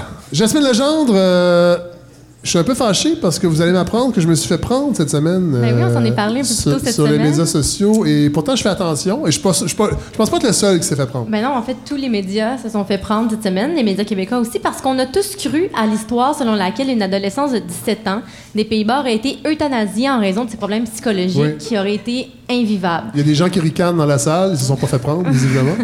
Mais je nous remets en contexte, euh, l'adolescente qui s'appelle Noah Potoven, je sais pas si je le prononce euh, correct, mais Oui, oui, oui. juste une fois. On mettra la bonne prononciation sur la page Facebook. Euh, elle avait subi une agression sexuelle pour, alors qu'elle était tout juste âgée de 11 ans. En fait, plusieurs qu'elle disait. Oui, c'est ça. Trois ans plus tard, elle en, elle en a vécu deux autres viols par deux hommes en même temps. Donc, tu sais, elle avait été quand même assez traumatisée, Ben. avec raison, par ses actes inhumains.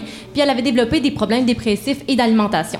Donc, elle avait fait paraître un livre l'an dernier, qui était un livre autobiographique, qui s'appelait Gagner ou apprendre, dans lequel elle expliquait son combat quotidien pour vivre avec un choc post-traumatique.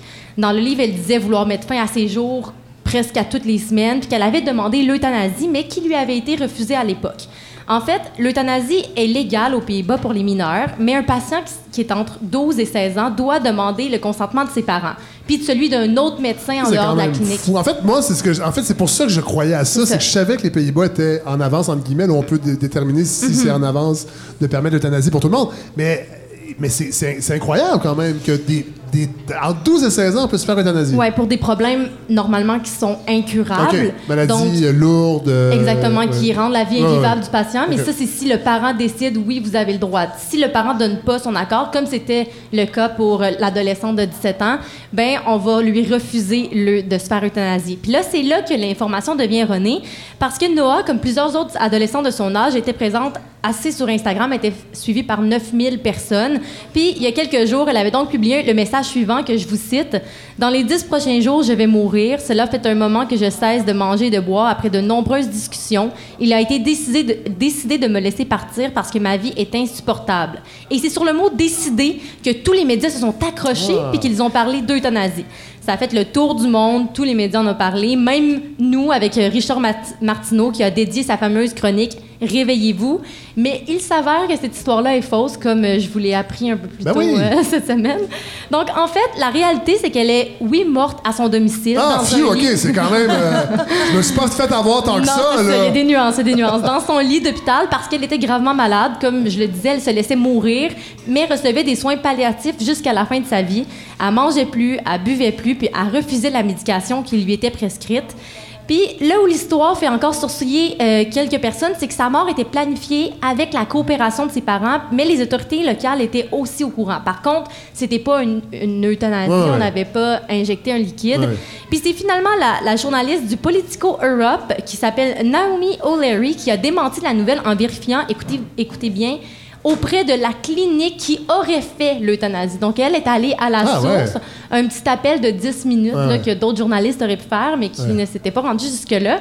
Bref, tout ça, ça me posait la question pourquoi on croit aux fausses nouvelles? Puis au même moment où je me posais cette question-là, ben, le nouveau département de fausses nouvelles de Radio-Canada, les décrypteurs, ont sorti un dossier qui expliquait que le coupable, c'était notre cerveau. Donc on peut se déculpabiliser un Ah, peu. La première explication, c'est celle qu'on veut croire ce qu'on pense déjà. On appelle ça le biais de confirmation parce que notre cerveau va sécréter de la dopamine, des hormones du bonheur, quand on confirme par une autre source qu'on l'on croit déjà. Fait que là, dans le cas qui nous intéresse, on sait que l'euthanasie est une idée qui n'est pas partagée de tout le monde. Ça soulève le débat. Le cas, de l'aide médicale à mourir ici au Québec, c'est le meilleur exemple. Les gens qui auraient vu passer cette première information erronée comme quoi qu'elle s'était faite euthanasier, ben ça leur donnait juste du jus pour dénoncer ça puis conforter leur valeur.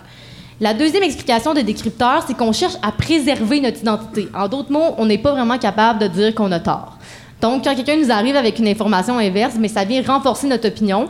La journaliste qui a démenti la rumeur euh, de l'euthanasie explique avoir remarqué deux réactions de la part du public. La première, certaines personnes disaient que les médias tentaient de camoufler la vérité, Ah puis ouais. que c'était une euthanasie déguisée, puis ils ont propagé d'autres cas d'aide médicale à mourir controversés qui s'étaient déjà produits ailleurs dans le monde. J'imagine qu'on n'est pas loin du complot que le gouvernement veut euthanasier les gens Les jeunes en bas de 17 ans. pour les remplacer par des reptiles. Exactement, ou des robots. Ouais.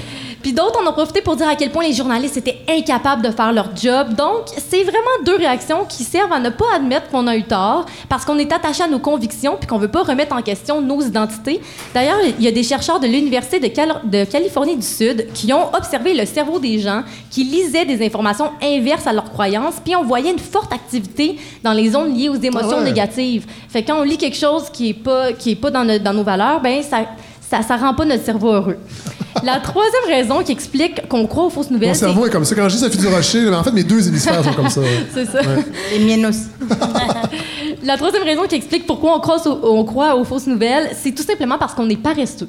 Des, des- chercheurs de l'info- de Oh, vous êtes l'université- dur. Ben oui, ben oui, je suis dure. En fait, l'article de Radio-Canada est dur. Des chercheurs de l'Université de Regina ont fait lire des articles dont certains étaient des fausses nouvelles à 3000 participants pour déterminer si l'actualité était vraie ou fausse. Puis les participants se fiaient à leur intuition. Donc, les gens regardent pas les sources, comme nous, quand on voit notre fil d'actualité Facebook, puis qu'on se fie aux grands titres sans regarder d'où provient l'article. Puis ça m'arrive même dans mes amis qui sont des fois parfois journalistes, donc qui devraient débusquer les fausses nouvelles. Ils voient des- je vois des articles qui sont repartagés de 2014, hors contexte, Ah en ouais. 2019, ou qui proviennent d'un blog complètement obscur. Ensuite, la quatrième raison, c'est qu'on peut se méfier du danger. Dans le cas de l'euthanasie, plusieurs ont peur d'ouvrir le débat sur l'encadrement de l'aide médicale à mourir parce qu'on a peur des dérives. Puis là, je mets vraiment des guillemets parce qu'on les voit pas en ondes. Bref, on a peur qu'il y ait des situations comme permettre à une jeune fille de 17 ans de mettre fin à ses jours parce qu'elle a des détresse psychologique arrivent ici au Québec. C'est un débat qui est houleux sur lequel même les professionnels de la santé ne s'entendent Puis pas être encore. voilée en plus. Ça, ça, fait serait, peur. ça serait le comble. Alors, quand une nouvelle comme ça survient, on se garoche dessus en disant Regardez comme il faut être prudent avec euh, l'euthanasie, Ouais. soyons plus vigilants, nous. Donc, les gens qui rédigent des fausses nouvelles savent que la peur alimente nos comportements. D'ailleurs, les nouvelles qui sont retweetées le plus souvent sont celles qui font peur, qui nous dégoûtent ou qui nous surprennent. C'est une, petite fac- c'est une petite recette facile à suivre là, pour ceux qui veulent volontairement propager de la fausse information. Par contre, je rappelle que dans le cas de la mort de l'ado- de l'adolescence, il s'agit d'une mauvaise traduction de l'anglais vers le néerlandais et non pas d'un geste volontaire. Mais l'effet de peur a été le même, donc ça s'est propagé vraiment rapidement. Bref, il y a plusieurs autres raisons qui peuvent expliquer notre tendance à se fier aux gros titres percutants des fausses nouvelles. Les décrypteurs en ont, réper- en ont répertorié 10 au total, puis je vais pouvoir mettre le Oui, lien on sur la oui, page tout à fait. On fait des blagues, on va les mettre, les liens. Ben oui. La mauvaise nouvelle, c'est qu'on peut difficilement entraîner notre cerveau à réagir autrement parce que même si on est conscient de nos biais cognitifs après avoir écouté euh, cette chronique-là qui nous font croire euh, aux fausses nouvelles, ben parce que dans la vie courante, ces biais-là, ben, ils servent à nous protéger puis à nous permettre de réagir rapidement à des situations. Donc, souvent, c'est pour notre bien qu'on les a. Par contre, on a quand même une mini-solution. C'est en s'entourant de personnes qui ne partagent pas les mêmes opinions que nous, ça nous permet de développer notre humilité intellectuelle, comme l'explique Hugo Mercier, qui est un chercheur en sciences cognitives. Puis ça, ça peut nous permettre d'avouer nos torts quand on se trompe et qu'on partage des fausses nouvelles. Puis aussi, peut-être qu'il faudrait garder deux, trois sources supplémentaires quand une, une information nous surprend. Ça pourrait nous permettre de valider ou d'infirmer l'information que l'on reçoit. Merci, euh, Jasmine. Très informatif. Je me sens pas si mal de mettre Ben non, c'est ça. Vous avez, vous êtes, En fait, c'est- c'est une amie avocate qui a partagé la nouvelle. Et à cause de ça, je pense que j'ai comme eu trop confiance. J'ai- Il faut pas faire, il faut, il faut se méfier des avocats. Mais- Et ça, je le sais habituellement. Et là, je me suis fait, j'étais un peu ramolli. C'était en fin de soirée, puis euh, j'arrête. Mais cela dit, c'est drôle parce que ça me fait penser. Je suis en train de lire un, un essai de Michael Fossel, un auteur que je ne connaissais pas, qui est français, qui écrit un livre qui s'appelle 1830 euh, 1938, qui a épluché tous les journaux en France de- en 1938 pour voir si on pouvait réunir certaines conditions pour. Est-ce que les gens voyaient arriver le populisme et le fascisme, entre autres, qui s'est installé avec le régime euh, Pétain? Et il essaie de voir est-ce qu'on peut faire des comparatifs avec aujourd'hui? Il s'est rendu compte que les fake news, les fausses nouvelles, en 1938, c'était une peur qui était discutée dans les médias. Donc, c'est pas nouveau. Cette, cette idée de fausses nouvelles. Évidemment, le- les, les façons de la propager ne sont pas la même. sont Avec pas les mêmes. C'est beaucoup Oui, plus facile. oui, exactement. puis c'est un outil de manipulation génial en plus. Déjà à l'époque, on se, on se soucie. Donc, c'est un problème qui perdure euh, depuis longtemps. Merci, euh, Jasmine, pour cette belle réflexion. Godfrey Lorando, on vous a pas entendu beaucoup à date? Vous êtes, euh, vous êtes attentif? Très attentif. Oui. Ben oui. Alors, vous nous parlez de quoi cette semaine, Godefroy? Ben, je vais commencer par euh, faire vibrer un peu votre émotion, comme j'aime le faire, Allez-y. et euh, je vais vous citer un, Avec, peu, de, euh, un avec- peu de poésie. Ah, et Dieu. je vous propose de deviner, en fait, de, de vous souvenir de, de quelle œuvre québécoise c'est, ça a été tiré. OK. Il s'emmerde à l'école et se moque de tout. Ceux qui bougent, ceux qui pensent, ceux qui se pensent plus grands que lui. Alors il sent l'orage qui menace le ciel de sa vie. Il existe un trésor, une richesse qui dort dans le cœur des, Des enfants. Ça y est, on y est. C'est Sous le poids du silence et de l'indifférence. Ah non, on va arrêter de chanter parce que ça voilà. me rappelle un mauvais souvenir. Ben voilà, Ouais. par contre, c'était amusant quand même. Oui. hein. Et euh, tout ça pour vous dire que Michel Rivard a sorti cet album-là, le Un trou dans les nuages, en 87. et c'est étrange parce que, euh, bon, en 87, on écoutait cet album-là, on trouvait ça donc bon. Excusez-moi, euh, vous aviez un petit quiz. Euh, J'ai trouvé Rosa Pires, c'est Jean-Alfred, le premier euh, député. Bravo! Ouais, voilà. Alors, j'ai répondu aux deux questions. Euh, élu en 76, euh, j'ai-tu le... Non, j'ai... Ah, non. Oui, oui. Origine haïtienne, mais j'ai pas le- la circonscription. Continuez. euh, C'était à la circonscription de Papineau, Ah! mais en Outaouais. Ah! Voilà. Voilà. Allez-y, Godefroy. On n'aura pas besoin de mettre le lien sur... Trop euh, souvent, le trésor Reste caché. Je vais, faire- je vais me ramener dans mon ambiance. Euh, donc, son, son, euh, son album est sorti en 87 et, Ah! et s'appelait Un trou dans les nuages. Ça Oui. avait connu un assez grand succès. Il y avait la- la- le trou dans l'ozone aussi Ben. C'était exactement ça, Fred. C'est là que je m'en allais. Vous le saviez-tu? Non. Vous le saviez-tu pas? désolé. Euh, en 87, il y avait le, le protocole de Montréal qui était signé, qui Oui. était en fait le moment où on avait réussi à asseoir, si je ne me trompe pas, 24 pays ou une vingtaine de pays à Montréal pour établir un programme de lutte contre les CFC. Et euh, ça peut sembler loufoque maintenant à nos amis milléniaux, mais à l'époque, on était très inquiets de, de- de la couche d'ozone qui semblait s'amenuiser. On savait depuis les années 70 pourquoi. C'est à cause des, euh, des- des gaz qu'on appelait les chlorofluorocarbones.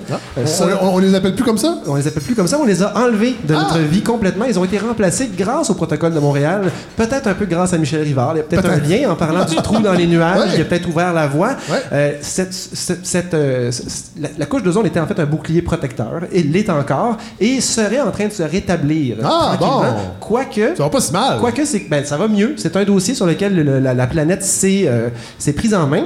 Et on a remplacé. Et les CFC, vous rappelez-vous dans, le- dans, dans quoi ils étaient? Dans les frigos. Dans les frigos, dans tout ce qui est appareil réfrigérant, on en parlait tantôt, mais Oui. aussi dans ce qu'on appelait à l'époque le push-push en cacane, pour reprendre euh, des termes. Les euh, bombes aérosols. et voilà, et c'était les On CFC. utilise moins ça. Ben, on l'utilise moins, mais rappelez-vous, pendant longtemps, c'était écrit sans CFC et c'était pour ça. Et donc, Moi, je on- l'utilise encore pour faire des graffitis la nuit. Là. Je me promène, euh, je mets mes initiales un peu partout sur Ben, les vous, faites, camions. mais- vous faites pas des ini- vous écrivez sûrement pas euh, CFC parce qu'il y en a plus dedans. Non. Donc, vous écrivez peut-être H, CF, HFC. Oui. Les, les, euh, j'oublie le, le H, les et on les a changés pour une seule raison, c'est parce que cette deuxième génération là euh, n'avait pas d'impact sur la couche d'ozone, donc on pouvait les utiliser. Mais à l'époque, on n'était pas encore éveillé au concept, euh, en tout cas beaucoup moins. On au pas de- de- non, au, euh, au gaz à effet de serre. On était très inquiet de la couche d'ozone, ce qui nous semble ridicule aujourd'hui. Oui. Et on a, on a remplacé un gaz qui était les CFC, qui était très efficace dans les réfrigérateurs, mais qui était un gaz à effet de serre euh, dont les impacts sont de 1000 à 2000 jusqu'à 15 000 fois plus élevés que le CO2. Donc, euh, c'est des quantités euh, ridicules de carbone qui sont libérées avec ces gaz-là. C'est des gaz qui accumulent beaucoup plus euh, la chaleur. Et les- on les a remplacés par un autre gaz dans le but de sauver la couche d'ozone. On les a remplacés par un autre gaz qui faisait la même chose. Ah. Et donc, en ce moment, dans nos réfrigérateurs, ce qui circule, ce sont des hydrofluorocarbones carbone, qui ne ma- maltraitent plus la couche d'ozone. Et si, comme moi, vous avez encore un réfrigérateur au sous-sol qui date des années 50, vous êtes chanceux. Oui, ça roule vos affaires. Ça roule, ça roule beaucoup. Deux réfrigérateurs. Oui, en fait, on s'en sert plus maintenant. Maintenant, c'est Ah. maintenant, c'est devenu une traînerie. Ah. Oui, c'est- ceux qui connaissent mon sous-sol savent de quoi je parle.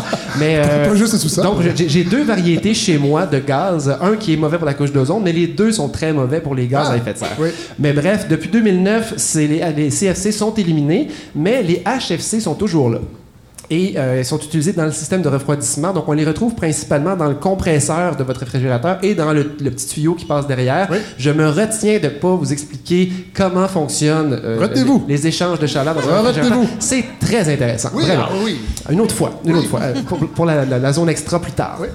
Et euh, ce, qui, ce qui a été fait, c'est qu'on les a remplacés, euh, mais les, iso- les isolants à l'intérieur des portes et de, de la paroi du réfrigérateur sont également faits avec des mousses qui, elles aussi, sont constituées du même euh, HFC. Et donc, nos réfrigérateurs sont littéralement des bombes, Tabouilleux. des bombes à gaz à effet de serre, mais c'est pas des blagues. Tout ça pour manger du yogourt. Je trouve que c'est un lourd tribut. Ben, ça, c'est- ça fait cher le yogourt en, Ben oui. en termes de, de gaz à effet de serre. Ben oui. Et euh, on, a, on a changé les règlements, en fait, parce qu'il y a eu le, le- il y a eu le protocole de Montréal qui demandait à- de bannir les CFC. Ils ont été remplacés et là, on s'est rendu compte, oups, les HFC aussi ont un problème, mais celui-là de, gaz à effet de serre. Et en 2004, règlement euh, québécois.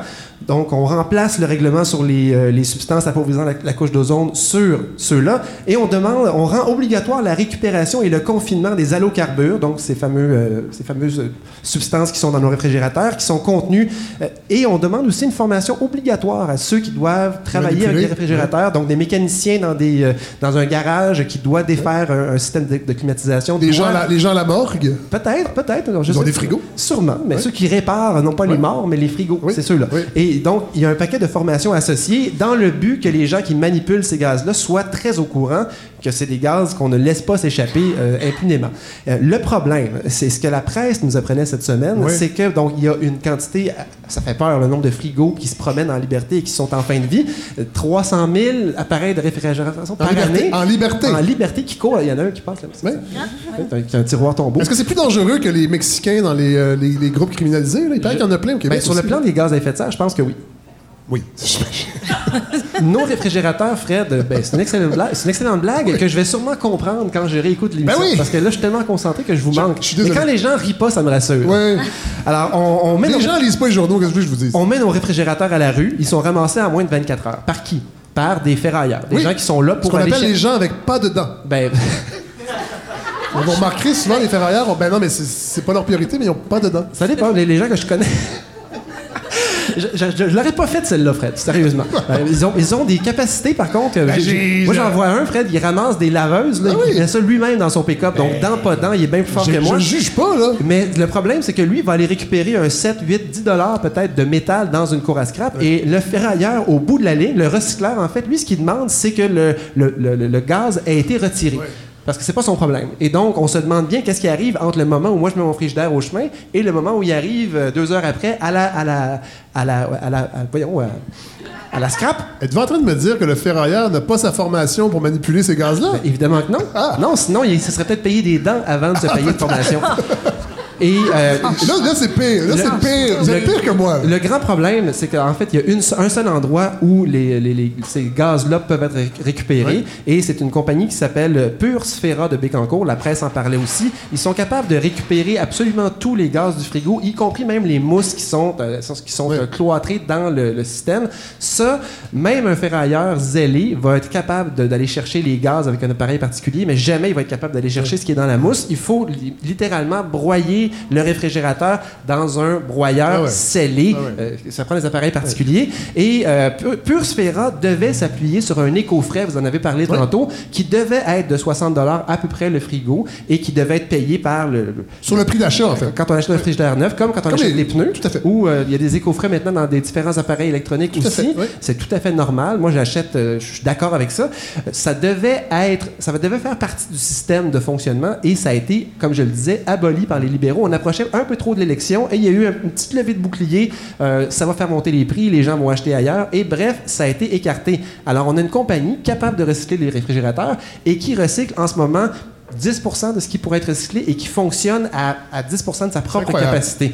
Et c'est un modèle d'affaires qui devait fonctionner uniquement si on en récupérait beaucoup. Et donc, ils sont en train de se dire, ben, ce, que, ce que le gars disait dans l'article, c'est que lui a un enfant de, on ne dit pas son âge, mais qui fait ça pour son fils. Parce que ce que vous savez pas, je faisais la blague tantôt, mais c'est des chiffres avérés. Un réfrigérateur mal recyclé, donc si on recycle mal la mousse qu'il y a dedans Ouais. et si on recycle pas les gaz, c'est l'équivalent de rouler 17 000 km en voiture. C'est incroyable. Donc c'est pas des que fois, fois 300 000. fois 300 000. Ouais. Et là, en même temps que ça, c'est ça qui est un petit peu ahurissant, c'est que c'est la presse qui a choisi de sortir cet article-là cette semaine, deux articles là-dessus. Et en même temps, le Devoir sortait des détails sur GNL Québec, qui n'est finalement pas le projet Non. si vert que ça. Euh, J'en parlerai pas parce que j'ai pas le temps, mais c'est quand même curieux qu'en même temps qu'on parle d'une grande compagnie qui va investir des milliers de En fait, dollars en, en fait, on peut juste résumer que le projet GNL Québec, s'il fonctionne, l'émission de gaz à effet de serre va annuler toutes les réductions effectuées collectivement au Québec depuis 1990. Exactement, et ça, c'est sans compter tous les réfrigérateurs qu'on pourrait avoir en plus. Fait que si on met En ces plus. deux projets-là ensemble, Oui. on est dans une sérieuse boîte. Oui, oui. Euh, la différence, c'est qu'ils sont pas fous, les gens de GNL Québec. Mais ils non. ont, puis j'ai relu des vieux articles qui dataient de. Ils ont des avocats. Ils ont des avocats, justement, mais il y a aussi des avocats capables d'analyser leur stratégie. Il y en a des deux bords, Fred, c'est ça le principe? Oui. Arrêtez de regarder mon père comme ça. Euh, et c'est un emploi noble, vous savez. Oui, tout à fait.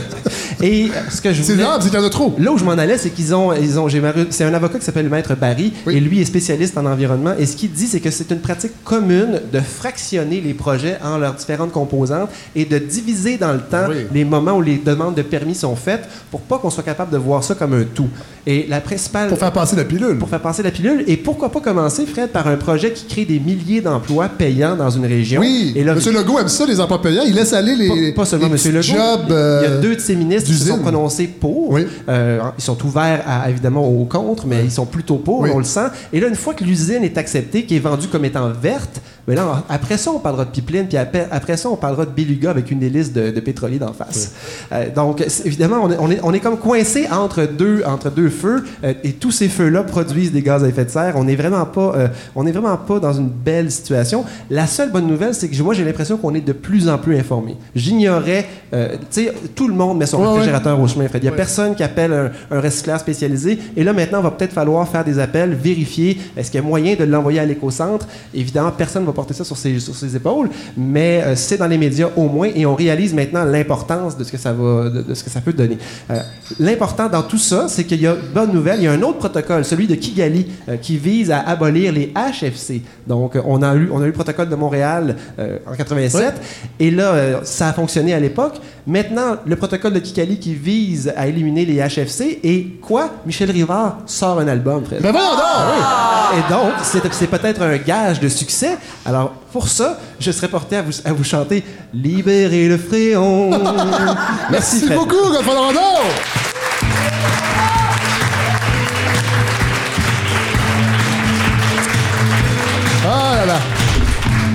partie de ceux qui informent les auditeurs. J'essaie, Moi, j'apprends des choses. Je vous le disais chaque semaine, je suis le meilleur personne. En vous faisant rire. À vous fréquenter, ouais. Euh, Serge Brideau, c'est à vous. Je suis content que vous soyez là. Merci. Euh, moi, je suis un- bon, vous- on, on l'a dit, vous êtes euh, le chanteur des Hôtesses d'Hilaire. Parlez-nous un peu des Hôtesses d'Hilaire. Les Hôtesses de l'air, on est, pour ceux qui ne connaissent pas, on est un groupe francophone hors Québec Oui. qui fait de la musique rock psychédélique, Oui. fortement influencé des années euh, 70. Tout à fait. Puis on est à notre quatrième album. Et, Qui est euh, sorti- ah, cinquième, en fait. Oui, c'est vrai, c'est notre cinquième. Qui est un album concept. Oui, on a fait l'album euh, Viens avec moi qui est devenu un opéra rock. C'était le but de, de cet album-là. Et euh, là, on a tourné l'opéra rock. Puis là, Oui. on a sorti euh, Benoît Bouchard qui est ici présentement. euh, qui est juste là, le monsieur. Euh, il y a eu la, la brillante idée de, quand on a fait la tournée de l'opéra rock, de, de tout enregistrer. Oui. Les, les- les prestations, on avait fait cinq. Puis euh, là, euh, on a sorti un album des, des- des best-of de Moncton, Montréal et Québec. Et là, il y a des. Parce que là, bon, euh, moi, je l'ai vu, le spectacle, c'est extraordinaire. Vraiment. En fait, l'album est extraordinaire. C'est, on peut le dire, c'est, sans vente de punch, mais c'est l'histoire. En fait, on suit Ouais. un groupe indépendant qui veut le rester et un gars qui veut faire la voix. Et Exactement. on suit le parcours de ces deux euh, entités-là. Euh, et il va y avoir. euh, si évidemment, permettre, ça ne sera ça- pas toujours parallèle. Ça a va- été la trame sonore de notre montée en Abitibi. Ça a été la- quand la est trame sonore, Et, vraiment, c'est vraiment excellent. C'est vraiment excellent. C'est unique. Moi, j'ai vu le show qui est là, un opéra rock. Vous avez, en fait, euh, conçu ce spectacle-là avec le Théâtre du Futur. Oui. Olivier Morin, Guillaume Lambert, qui font... euh, Guillaume Tremblay. Guillaume Tremblay, oui. Qui font, excuse, merci. Qui font... euh, qui, qui ont fait... euh, Il m'avait confié. euh, oui, avec Navet Confi, entre autres, mais qui ont fait euh, la- la- la- l'opéra rock sur Clotaire à Paille, qui ont fait euh, l'assassinat de Gilles Duceppe. Euh, je Il y a un show là, qui revient aussi. oui, cet le été. clone est triste. Le clone est euh, donc, extrêmement inventif. Et vous avez fait ce spectacle-là avec eux. Et là, il y a des dates qui s'en viennent. C'est pour ça que je voulais. L'album live est sorti, il est disponible partout. Mais là, il y a des, vous allez refaire, en fait. C'est un succès, cette affaire-là. là. Ben, ça, ouais, ça, ça- ben, agréablement surpris. Je veux dire, on, on était quand même un groupe euh, assez underground Oui. jusqu'à jusqu'à ce projet-là. Puis là, euh, on a même été euh, invité à, La soirée est encore jeune. Pour moi, c'était la consécration. Ben, oui. à, à une certaine époque, à une certaine époque, c'était très bien d'être invité à la soirée ouais. d'encore jeune. T'es chanceux, c'est comment aller Ah, là-bas? c'est vraiment. Ben, c'est open bar. Premièrement, il y a de la boisson à volonté. Inès, vous êtes jamais allé, hein? Ah, mais vous faites du théâtre pour ça. Mais euh, non, c'est ça. Puis euh, tout d'un coup, il y a eu, euh, il y a- il y a eu du- de, de l'attention médiatique Ouais. de- des- des grands médias parce que je pense que justement, ça faisait longtemps peut-être qu'il n'y a pas eu d'opéra rock. Puis. euh, Ben, en fait, euh, qu'il n'y a, pas eu un opéra rock euh, fait par quelqu'un d'autre que Luc Plamondon. Je pense que c'est plus intéressant. C'est ça, ouais. puis, euh, ouais, puis c'est ça. Puis, euh, il y a eu une bonne critique. Oui. Puis, euh, les, les billets sont bien vendus Oui. sur ce- cette combinaison-là. On revient pour euh, 10 spectacles. 10 spectacles? Ouais. Euh, on va mettre les dates parce que là, vous n'avez pas les dates. Ben non, j'ai des dates. Ah, les pour ça je avez, vous allez-y. ignorais dans le temps. Je voulais parler de ballon prisonnier, puis euh, je voulais vraiment commencer une association des obèses du Québec, euh, puis euh, la du Canada français, puis dire euh, que n'importe quoi qui fait bouger les gros, euh, c'est bon, OK? Mais je t'ai pas à, à sortir mes dates. Une chance que vous n'avez pas dit ça. Non, ouais. Non, je le sais, mais là, je l'ai dit parce que Oui. depuis tout à l'heure, elle me Ouais, ouais. Moi, de toutes les origines, de toute euh, orientation, toutes les Oui. Euh, mais euh, c'est ça. Euh, so, euh, le, 15 de, de- le 15 de juin, on est au à Montréal pour les Francopholies, Oui. euh, au Club Soda. Le 20 juillet, on est au Festif, euh, le 4 août à Caracat. Baie-Saint-Paul, ouais. Le festif à Baie-Saint-Paul, oui, ouais. Baie-Saint-Paul. Le 4 août à Caracat pour le Festival acadien que je suggère à tout le monde qui veut prendre des vacances cette année puis aller en Acadie. C'est le bon temps d'y aller. Puis le Festival acadien puis le Congrès mondial acadien aussi. Euh, le 31 août à Sherbrooke, le 26 octobre à Shawinigan, le 9, à, le 9 novembre à Terrebonne, le 21 novembre à Rimouski, le 28 novembre à Saint-Jérôme et le 19 décembre au Grand Théâtre de Québec. Allez voir, pour aller voir ce spectacle-là, il y a les Babies, entre autres, il y a plein de Oui, monde. Anna Euh, France, euh, meilleur des, des deux luxe. Oui. Euh, oui, il y a Robin Joël Cool. J'ai- préparé un petit extrait. Évidemment, c'est difficile en un, un seul extrait, de, mais c'est un peu le début, Mm. euh, juste pour une petite mise en bouche.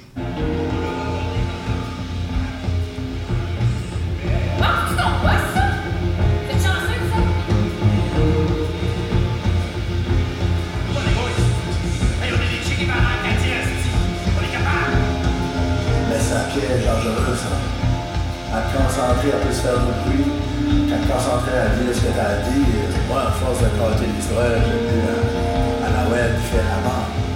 Au début, j'étais pas sûr quand j'étais dedans. Bon, évidemment, c'est dur de. Mais ça, c'est c'est un l'intro. build-up, c'est l'intro, c'est un build-up. Très, très euh, années 60. Un peu Pink Floyd-esque, entre Ouais. autres. Mais euh, vraiment un excellent spectacle. Je, je veux, Merci. faut que les gens aillent voir ça. Mais euh, je voulais que, que- vous veniez parce que on n'a pas parlé de, de- de- de Nouveau-Brunswick, de l'Acadie encore. Euh, vous vous étiez proposé pour être chroniqueur. Et là, vous, quand, quand je vous ai invité, vous avez dit, ah, je préfère un petit, juste un petit. Qu'est-ce qui se passe présentement? Parce qu'on a l'impression que ça va pas super bien pour les francophones. Ça va pas super bien, mais je pense, tu sais, comme. Avec l'élection? ben, j'ai l'impression, puis je sais que c'est- peut-être euh, de, de- de- de- les grandes lignes, mais quand même, on dirait j'ai l'impression que quand que, que- que Trump a rentré, il y a eu comme il y a quelque chose qui s'est passé dans le mouvement populiste de droite que tout le monde s'est donné la permission d'aller un peu plus loin. Euh, ce que je pensais qui était vraiment mort au Nouveau-Brunswick, dans les années 90, il y avait un, un parti politique qui s'appelait Confederation of Regions, le CORE. Et euh, c'était un parti anti-bilinguiste. À fond, eux autres, ils blâment toute euh, la, la précarité économique au Nouveau-Brunswick sur le bilinguisme. Coûte trop fait- cher. Tout coûte cher.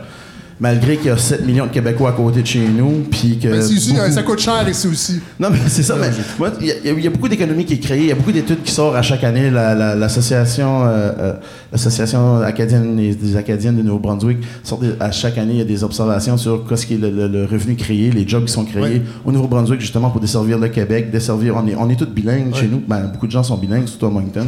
So, il y a des centres d'appel. Il y a beaucoup de, de- de bureaux chefs qui viennent qui viennent s'installer chez nous. Euh, mais quand même, c'était cette espèce de, de- de- de mouvement-là qui, qui a été véhiculé dans les années 90. Et ce qui est intéressant, c'est Blaine Higgs, le premier ministre du Nouveau-Brunswick aujourd'hui. Actuellement, là. Actuellement. Qui a été élu il n'y a pas si longtemps. Il a été élu il n'y a pas si longtemps, minoritaire. Dans les années 90, il a essayé d'être, il a- il a- il a d'être le chef du Parti Core. C'est pas un gars qui a fait de l'acide en 95 à un show de Dave Matthews puis qui regrette son geste. là. il, a essayé, il a essayé de- il a essayé d'être le chef du Parti Core. Et euh, le Parti euh, conservateur, euh, tu sais, comme 20 ans plus tard, le- ben, ils, l'ont, ils l'ont mis au pouvoir. Ouais. Et le- au Nouveau-Brunswick, c'est la première fois que j'ai vu une, une élection aussi divisée. Parce que lui, il est unilingue. Tu sais, depuis. Il y a, il y a- il y a toujours eu des, des premiers ministres anglophones et francophones, mais tout le monde parle un peu. Ben, les francophones, c'est sûr qu'on est, on est bilingue, mais les, les anglophones, au moins, sont capables de, de communiquer ou faire des discours, euh, faire des débats. Aussi en français, c'est la première fois qu'il y avait un, pas de débat en français à Radio-Canada. Il a refusé de par- faire partie des débats. Euh, c'est la première fois qu'il y avait cette espèce de. C'est vraiment un unilingue anglophone. Ça fait. Je peux pas, moi, je n'étais pas vivant quand la dernière fois que ça arrivait. Puis, il est, il est maintenu, on est dans une situation minoritaire, il est maintenu au pouvoir par un nouveau parti qui s'appelle le People's Alliance, qui est un parti anti-bilinguiste, qui est juste le corps recyclé, qui est revenu pour cette élection. Et Chris Austin le maintient au pouvoir.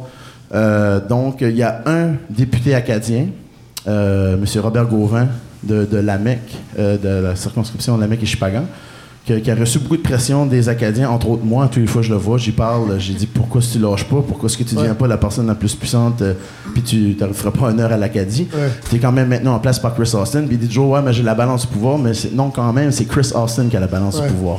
Donc, tout est toujours sur la table. La on a cancellé les jeux de la francophonie. C'était purement politique. Ouais. J'ai des amis qui étaient sur le défunt comité organisateur des jeux de la francophonie et ils m'ont tout dit il y avait une mauvaise volonté. Oui, le budget était élevé, mais il y avait place à négociation. Il y avait une place à négociation avec le fédéral pour dire OK, on n'est pas une province riche comme le Québec, il faudrait que le fédéral s'implique plus. On peut réduire les coûts. L'infrastructure n'a pas besoin d'aussi gros. La ville de Moncton voulait injecter plus d'argent pour construire justement des infrastructures qui vont durer à long terme. Et tout ça, c'était non. C'était non, c'est arrivé, c'est on donne 10 millions pour les jeux et, et c'est fini, puis il n'y avait pas de Ça place. ressemble à ce qu'a fait Doug Ford un peu en Ontario, c'est-à-dire Oui. de jouer sur le- les, les services offerts aux francophones Oui. et voir un peu comment ça va réagir. Mais la différence, Doug Ford a reculé un petit peu, mais là, euh, qu'est-ce qui se passe au, euh, par rapport à ça? Est-ce que, est-ce que vous sentez le clivage aussi dans la population? Je sens comme une espèce. On dirait que le, la le monde est comme désabusé un peu. On dirait que le monde s'implique plus politiquement. Ouais, c'est ça qui est le problème. Tu sais, ils sont tous pareils. Je dis non, regarde, on- justement, on se retrouve avec une ligne anglophone. Qui, qui, qui- qui- qui est un ancien aussi, euh, un ancien PDG chez Irving, qui, Ah. est là. Pour ceux qui ne savent pas qui c'est Irving, c'est eux autres qui appartiennent au Nouveau-Brunswick. Oui. C'est euh, eux autres qui appartiennent à la, la République banane que nous sommes. Et euh, je pense qu'ils ont 49% des terres du Nouveau-Brunswick officiellement. Donc, euh, d'avoir un ancien on peut Irving, travailler chez Irving, avoir une maison qui appartient à Irving. Irving, qui a du bois d'Irving avec le papier de toilette Irving, Ouais. tu lis le journal, puis tu mets le pétrole de ton Ouais. char, Ouais. puis euh, ainsi de suite. Il n'y a rien qui finit avec Irving. Euh, donc, euh, la situation, je trouve que les gens sont un petit peu. On dirait qu'ils s'en foutent un peu, puis c'est dommage parce qu'on on est vraiment en train de, de- de faire des reculs constamment. Puis, tu sais, t'as la, la SNA, la Société nationale des Acadiens, la Société nationale des, des Acadiens du Nouveau-Brunswick aussi, la Société des Acadiens du Nouveau-Brunswick, euh, Michel Bachetarache, qui est un avocat euh, euh, qui, qui- qui se bat toujours un vrai militant, qui, qui prennent toujours, qui, qui- qui- qui prennent toujours parole sur la place publique, mais on dirait qu'il n'y a plus cette, ferveur-là qu'il y avait Ouais, avant. ouais. Où ce que les gens, tu sais, comme. Chez nous, on est reconnu pour, pour manifester beaucoup, puis dernièrement, à part que c'est qu'il y a des coupures pour le chômage, on dirait les, les gens participent puis je, je me désole un peu, mais je veux dire, nous autres, euh, les hôtesses, on a toujours profité de, de- de la petite tribune qu'on a, de, de- de- de- d'en parler, de véhiculer. ouais. Puis, euh, Mais on va y aller en saison 2, je pense, euh, Serge, euh, la balado. Je pense que ce serait notre défi d'aller faire un épisode au Nouveau-Brunswick. Vous pourriez nous organiser ça? Ben oui, oui, oui, oui, oui. Puis en attendant, on va euh, reparler de Pierre Perrault parce qu'il a fait un film sur l'Acadie qui s'appelle l'Acadie, l'Acadie, et qui parlait de l'occupation en fait des universités par les militants euh, francophones. Et on dirait qu'on on reculait de 50 ans, mais c'est c'est ça que ça fait à peu plus près. ça change, plus c'est Exactement. pareil, hein. On va aller voir ça en attendant. Merci Serge d'être venu nous voir. euh, Merci, vraiment. Et là, on finit avec vous, Daphné Malbeuf. Euh, c'est la fièvre du basketball? C'est la fièvre. Fred, je sais pas si tu le sens comme moi, mais Oui, j'ai comme ben- une odeur de caoutchouc et là, je sens ton cynisme. Ce n'est pas, non, l'odeur des cônes oranges qui gravitent à Montréal, mais je parle ni d'une odeur de rondelle de hockey, mais je parle plutôt de l'odeur d'un bon ballon de basketball. là. Je sais pas si vous aimez J'ai ça, mais j'ai moi, j'adore. parler de l'odeur, la bonne odeur de ballon de basket. On est- Dans un magasin. Rentrer chez. Sport Expert, Non. ça sent le ballon de basketball. Ah oui, Je vous jure. OK. Je pensais que c'était la F1, moi, les pneus. Ah non. Mais cela dit, il y a vraiment il y a, y a- il y a un engouement là, pour, le, Il y a un, pour, gan- il y a- pour il y les a un Raptors. engouement. Regardez, Ben je oui. porte mon gilet aujourd'hui, en fait, qui est comme une robe, mais whatever. Euh, euh, même si euh, nous sommes censés être une ville de sport, Montréal demeure pas mal une ville hockey. hein. On sait, parlez-en à Joey Saputo, parlez-en à la Ligue canadienne de football qui tente de trouver un nouveau propriétaire aux Alouettes. Mais tu sais, Montréal, on trouve quand même le moyen de parler euh, du Canadien à 32 degrés en plein milieu du mois de juillet. Et je sais pas pour vous, mais moi, j'ai envie que ça change un peu et qu'on cesse de, se, de penser au prochain move de Marc Bergevin. Donc, euh, même si le printemps est pas aussi verdoyant et lumineux qu'on l'aurait espéré, mais moi, je trouve ça extrêmement rafraîchissant d'entendre les gens autour de moi parler basket Ouais. et de voir la twittosphère s'enflammer à coups de hashtag We the North, nous sommes le Nord. C'est là, évidemment, euh, l'avantage d'avoir une seule équipe canadienne de la NBA parce qu'on se sent un peu comme aux Olympiques. Tu sais, j'ai l'impression là, que cette équipe-là, un peu partout au Canada, on sent qu'elle nous appartient et on en retire beaucoup de fierté. Et moi, une équipe qui a une nation derrière elle, je trouve ça magnifique. Je trouve qu'on vit à une époque formidable, vraiment, de voir des inconnus apprendre à se connaître à coups de high five avec une bonne bière froide dans les mains, puis se serrer dans les bras. Je trouve ça à la limite émouvant. Puis c'est là aussi l'avantage de la disette des équipes canadiennes dans la Ligue nationale de hockey qui perdure depuis, attendez, 26 ans. Parce qu'il fut un temps où gagner la Coupe Stanley était considéré comme un droit acquis pour le Canadien. Pourtant, on n'a pas atteint la finale et on n'a pas soulevé la Coupe depuis 1993. Et du côté de Toronto, c'est encore pire. Les Maple Leafs n'ont pas atteint la finale depuis leur victoire en 1967. Donc, Ah! Pourri! Excusez. étant donné leur équipe qu'ils ont euh, Ben cette oui, année, c'est ben oui. Euh, donc, les Torontois euh, et aussi les Canadiens raccrochent leurs espoirs euh, sur les Raptors de Toronto et on se tourne un peu vers tout ce qu'on a pour se donner un peu d'espoir d'un championnat parce que nous, les gens de ma génération, ben, je dis ma génération, mais qui sont venus au monde après 1993, une coupe, un trophée, ça relève un peu de la légende urbaine. Le basket gagne en popularité et moi, je trouve pas que c'est une mauvaise chose. Et pour vrai, je suis journaliste sportive, euh, mais euh, c'est difficile de s'intéresser et de suivre assidûment tous les sports. Donc, j'ai vraiment commencé à m'intéresser de plus en plus au basket euh, il y a deux ans environ en série, alors que la rivalité entre les Warriors de Golden State et euh, les Cavaliers de Cleveland battait de son plein. Et c'est un peu pour ça que j'avais envie de vous en parler aujourd'hui, parce que même s'il y a beaucoup de gens qui critiquent les bandwagons fans, ce qu'on peut appeler les fans girouettes en français, vous savez, ceux qui sautent dans le train quand l'équipe va bien, et puis quand elle connaît du succès, mais qui n'hésitent pas à quitter un jour quand le train va dérailler par la suite. Mais moi, je trouve qu'on n'est pas obligé de naître avec un, ballon de basketball tatoué sur le torse un jour pour aimer ça.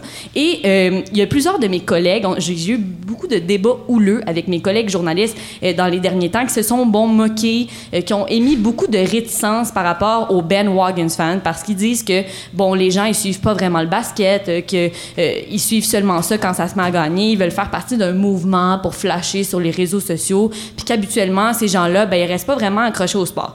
Moi, je conçois pas vraiment ça comme ça. Je vois plutôt ça euh, comme une occasion de créer un élément déclencheur qui va permettre aux gens de découvrir une nouvelle passion. Oui. Parce que euh, souvent, l'amour du sport, ça provient euh, d'un souvenir qu'on a. Tu sais, on écoutait ça avec notre père ou un jour, un ami nous a amené un match de soccer, puis on a commencé à trouver ça incroyable. Donc, pour moi, c'est vraiment l'occasion de faire découvrir le basketball Ouais. aux gens et plus particulièrement aux Canadiens. Et dans l'optique d'en apprendre un peu plus sur les origines du basket et l'origine de la popularité de ce sport-là au Canada, parce que c'est quand même assez populaire euh, chez les jeunes euh, qui jouent au Québec particulièrement. Euh, j'ai fait quelques trouvailles intéressantes que j'avais envie de vous partager. Comme ça, vous pourrez clouer le bec aux die-hard fans qui croient que vous ne connaissez rien. Je suis là pour vous aider. Euh, tout d'abord, il faut savoir que le basketball a été inventé par un Canadien Yes! Hey, ça, on est qui, fiers. qui, moi, m'a surprise. Euh, il s'agit de James Naismith, qui a inventé le sport en 1891 alors qu'il enseignait à l'International Training School du YMCA au Massachusetts. Et à l'époque, eh bien, euh, j'ai découvert ça dans un moment euh, héritage Canada que j'ai regardé en ligne. J'ai trouvé ça fantastique. Euh, mais On apprend tellement de choses. J'adore ces minutes, ces minutes d'héritage. Ce que j'aime, c'est que c'est pas partisan. hein. On est dans les faits seulement. C'est ça, Ouais. voilà. C'était très drôle parce que on voulait faire savoir que M. Naismith était canadien, puis le un des joueurs en fait a dit, euh, je sais pas si c'est un truc canadien ça, monsieur, mais euh, donc vraiment pour qu'on Ouais. sache que M. James Naismith est canadien. fermé, les filets étaient pas fermés. Oui, c'est ça, exactement. C'était des paniers. Non, c'était des paniers de fruits et légumes Ah. qui étaient mis comme sur les espèces de mezzanines. Ouais. euh, euh, oui. Gymnase. Puis exactement, dans la, dans la minute, tu raison, dans la minute d'héritage, c'est là qu'on a appris comment on a fait un trou parce que le concierge était tanné d'à chaque fois qu'il y avait un panier de devoir aller euh, se percher puis sortir le ballon qui était un ballon de soccer. Initialement, on jouait avec un La ballon bonne de odeur de soccer. cuir d'un ballon de soccer. Voilà. Tu as tout compris. Euh, puis en fait, il a créé ce nouveau sport-là pour répondre aux besoins d'une activité récréative d'hiver qui pouvait se pratiquer à l'intérieur, facile à apprendre, puis qui se joue en équipe. Puis il cherchait aussi à mettre au point un jeu qui privilégiait l'habileté plutôt que la force. Parce qu'on sait, à cette époque-là, euh, dans, à la fin des années 1800, bon, euh, on faisait souvent appel dans les différents sports aux hommes forts. Oui. Donc, lui voulait euh, que ça soit plutôt l'habileté qui soit en jeu là-dedans. Et bon, après ça, les diplômés de l'International Training School ont contribué à la diffusion du basket dans le monde entier. Et il y avait beaucoup d'étudiants qui étaient canadiens, donc vont contribuer à l'implantation de ce nouveau jeu partout au pays. Et ce qui était intéressant aussi dans la fin des années 1800, on rappelle, euh, c'est que les femmes jouaient autant que les hommes au basketball, ce que j'ai trouvé intéressant. Euh, ensuite, en Fière mille... d'être canadienne. voilà. fière, fière, fière. patriotique un petit Il jouait pas couché sur le dos non plus. C'était debout ou perché, comme on veut. Pour être sur un arbre. ouais. Euh, en 1923, en fait, on a créé l'Association canadienne de basketball. Et dans les années 30, là, on a vraiment, là, c'est vraiment la diffusion, la mondialisation euh, de ce sport-là. Et en 1936, en fait, le basketball a été admis en tant que sport officiel pour les Jeux olympiques de Berlin. Et savais-tu qu'avant nos Raptors de Toronto, nous avions eu également une autre équipe à Oui, à Toronto? Vancouver.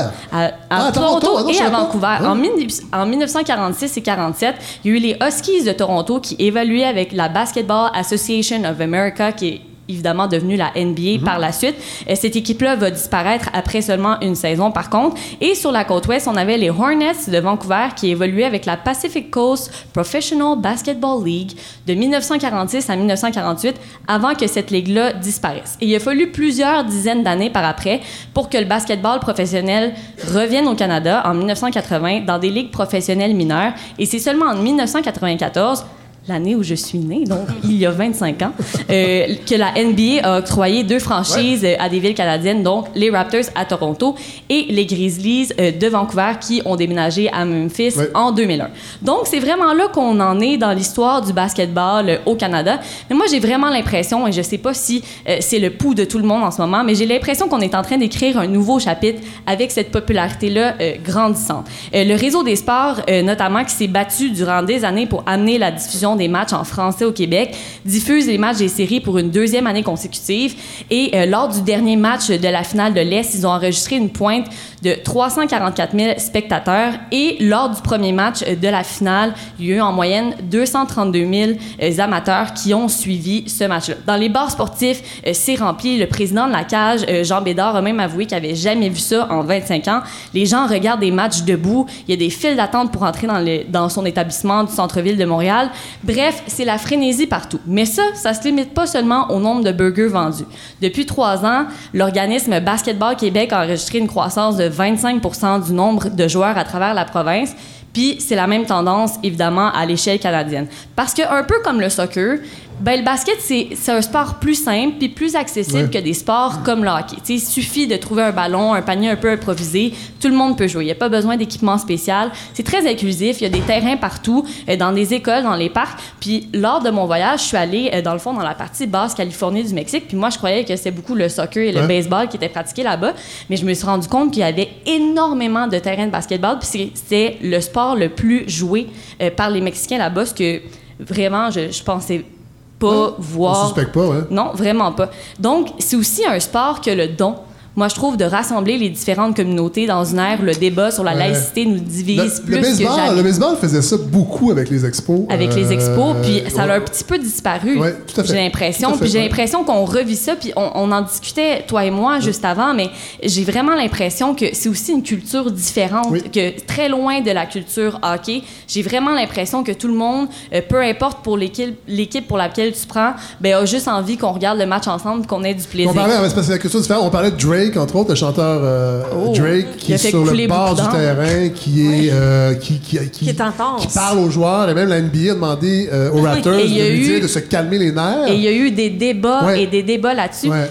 Mais moi, là, j'aime ça, Ouais. voir quelqu'un qui est aussi Ouais. énervé sur les lignes Ouais. de côté. Tu payes ton billet de 10 Ouais. 000 Non, par lui, il match? paye pas, là. euh. Bah, c'est ouais, Non, non, oui, c'est l'ambassadeur, il c'est l'ambassadeur. Il y Mais a une vidéo contrairement avec euh, Will Farrell qui est très très drôle où est-ce que il explique aux gens de- des Raptors comment se, se donner la tape parce qu'il est déçu comme public euh, de leur tape et ils font des affaires complètement comme absurdes. Mais les Raptors oui, puis c'est vraiment drôle. Puis je, je préfère ça honnêtement que euh, pendant longtemps, j'ai été privilégiée. Mon papa avait des billets de saison Ouais. canadien de Montréal. Moi, j'arrivais là, euh, habillée canadien de Montréal, euh, de, de la tête aux pieds, et j'étais assise à côté des gens en veston cravate. Ouais, ouais, Euh, ouais. puis euh, quand, peu, quand, ouais. quand je venais énervé, mon père il me demandait de me calmer un peu parce que on était dans cette section-là qui était proche de la glace, puis on n'avait pas vraiment euh, le droit de. Tandis que dans les hauteurs du Centre Bell, Oui. c'est juste ça, tu sais, Oui. des gens qui, qui ont Des envie d'être Oui. C'est blague. alcoolisés, mais qui ont envie d'être ensemble puis de, de- vraiment de, de, de, Oui, oui, de de festoyer. profiter, de- oui, oui, puis de profiter de chaque minute euh, qui sont là. Fait que, oui, c'est une culture assez différente. Et moi, Drake, j'adore ça. Je con- continue, Drake. J'aime bien ça. Mais ce que je disais, c'est que j'ai vraiment l'impression que ça le ça a ce don-là de rassembler les différentes communautés. Il y avait un, un article très intéressant de Radio-Canada euh, qui euh, dressait quelques portraits d'immigrants, justement, qui se sont euh, intégrés grâce au basketball puis aux Raptors. Il y avait notamment un Philippin qui est débarqué à Toronto il y a six ans. Il a commencé à s'intéresser au basket à son arrivée. Puis ça a été un peu son moyen qu'il a trouvé pour s'évader puis oublier les tracas du quotidien. Puis les Raptors ont été un moyen pour lui de se faire ami puis de développer des intérêts en commun avec les gens de Toronto. Il y a également euh, une jeune femme de 16 ans originaire euh, d'Éthiopie euh, qui, elle aussi, grâce au basketball, s'est sentie de plus en plus acceptée. Euh, elle a également euh, créé un groupe sportif pour les jeunes musulmanes, les Hijabi euh, Ballers, et elle disait dans l'article qu'elle se sent parfois exclue dans la société, mais que les moments sportifs historiques que les Raptors lui procurent en ce moment ben, euh, permettent vraiment de, de s'unir, puis de, de discuter, puis d'avoir d'autres discussions que justement de de d'où tu viens. Ouais, de- et il y a également le partisan, je ne sais pas si vous avez vu dans les médias, il est- il est rendu une vedette, euh, mais c'est un homme sikh euh, qui est sur les lignes de côté à chaque partie depuis 24 ans. Et évidemment, bon, aujourd'hui, il est très populaire, euh, mais c'était différent lorsqu'il était le seul sikh il y a 24 ans dans les gradins avec une foule pas tellement diversifiée. Puis lui, il a vraiment choisi euh, ce, ce combat-là d'utiliser son histoire pour changer les mentalités, puis intéresser les jeunes à tous les horizons du basketball. Donc, honnêtement, pour moi, si on peut utiliser cette soudaine popularité-là pour intéresser les gens à bouger, permettre aux enfants et aux familles moins fortunées de faire du sport et de rassembler les communautés, mais moi, j'ai vraiment pas de problème à ce que les gens sautent dans le wagon. Le Canada est Raptors, puis moi, ça me fait plaisir. Garochez-vous dans un Jurassic Park le plus près de chez vous pour voir les prouesses de Kawhi Leonard et euh, les paniers de trois points de Kyle Lowry. Imprégnez-vous de la culture basket, ouvrez-vous, serrez un inconnu dans vos bras. ben Waggins fan, moi, j'ai pas de problème avec ça. Ben merci, euh, Daphné. Ça termine cet épisode fleuve. Presque deux heures. Merci aux chroniqueurs, merci aux invités. Merci à la patience des gens, l'attention des gens. Il ne reste qu'un épisode à Montréal. C'est la semaine prochaine. On va finir la saison le 20 juin à la TUC. Il y aura une saison 2, il y aura une grande campagne. Mettez votre argent de côté, on va vous en parler. Et euh, la saison 2, on peut le dire, va débuter à Rouen-Noranda pendant le FME euh, le 30 août. Donc, vendredi matin, l'épisode sera disponible. Et là, on s'avance. Je l'ai pas dit, mais c'est ça. C'est le 30, euh, le 30 août, saison 2. Grosse campagne, merci. Bonne semaine tout le monde. On se retrouve la semaine prochaine.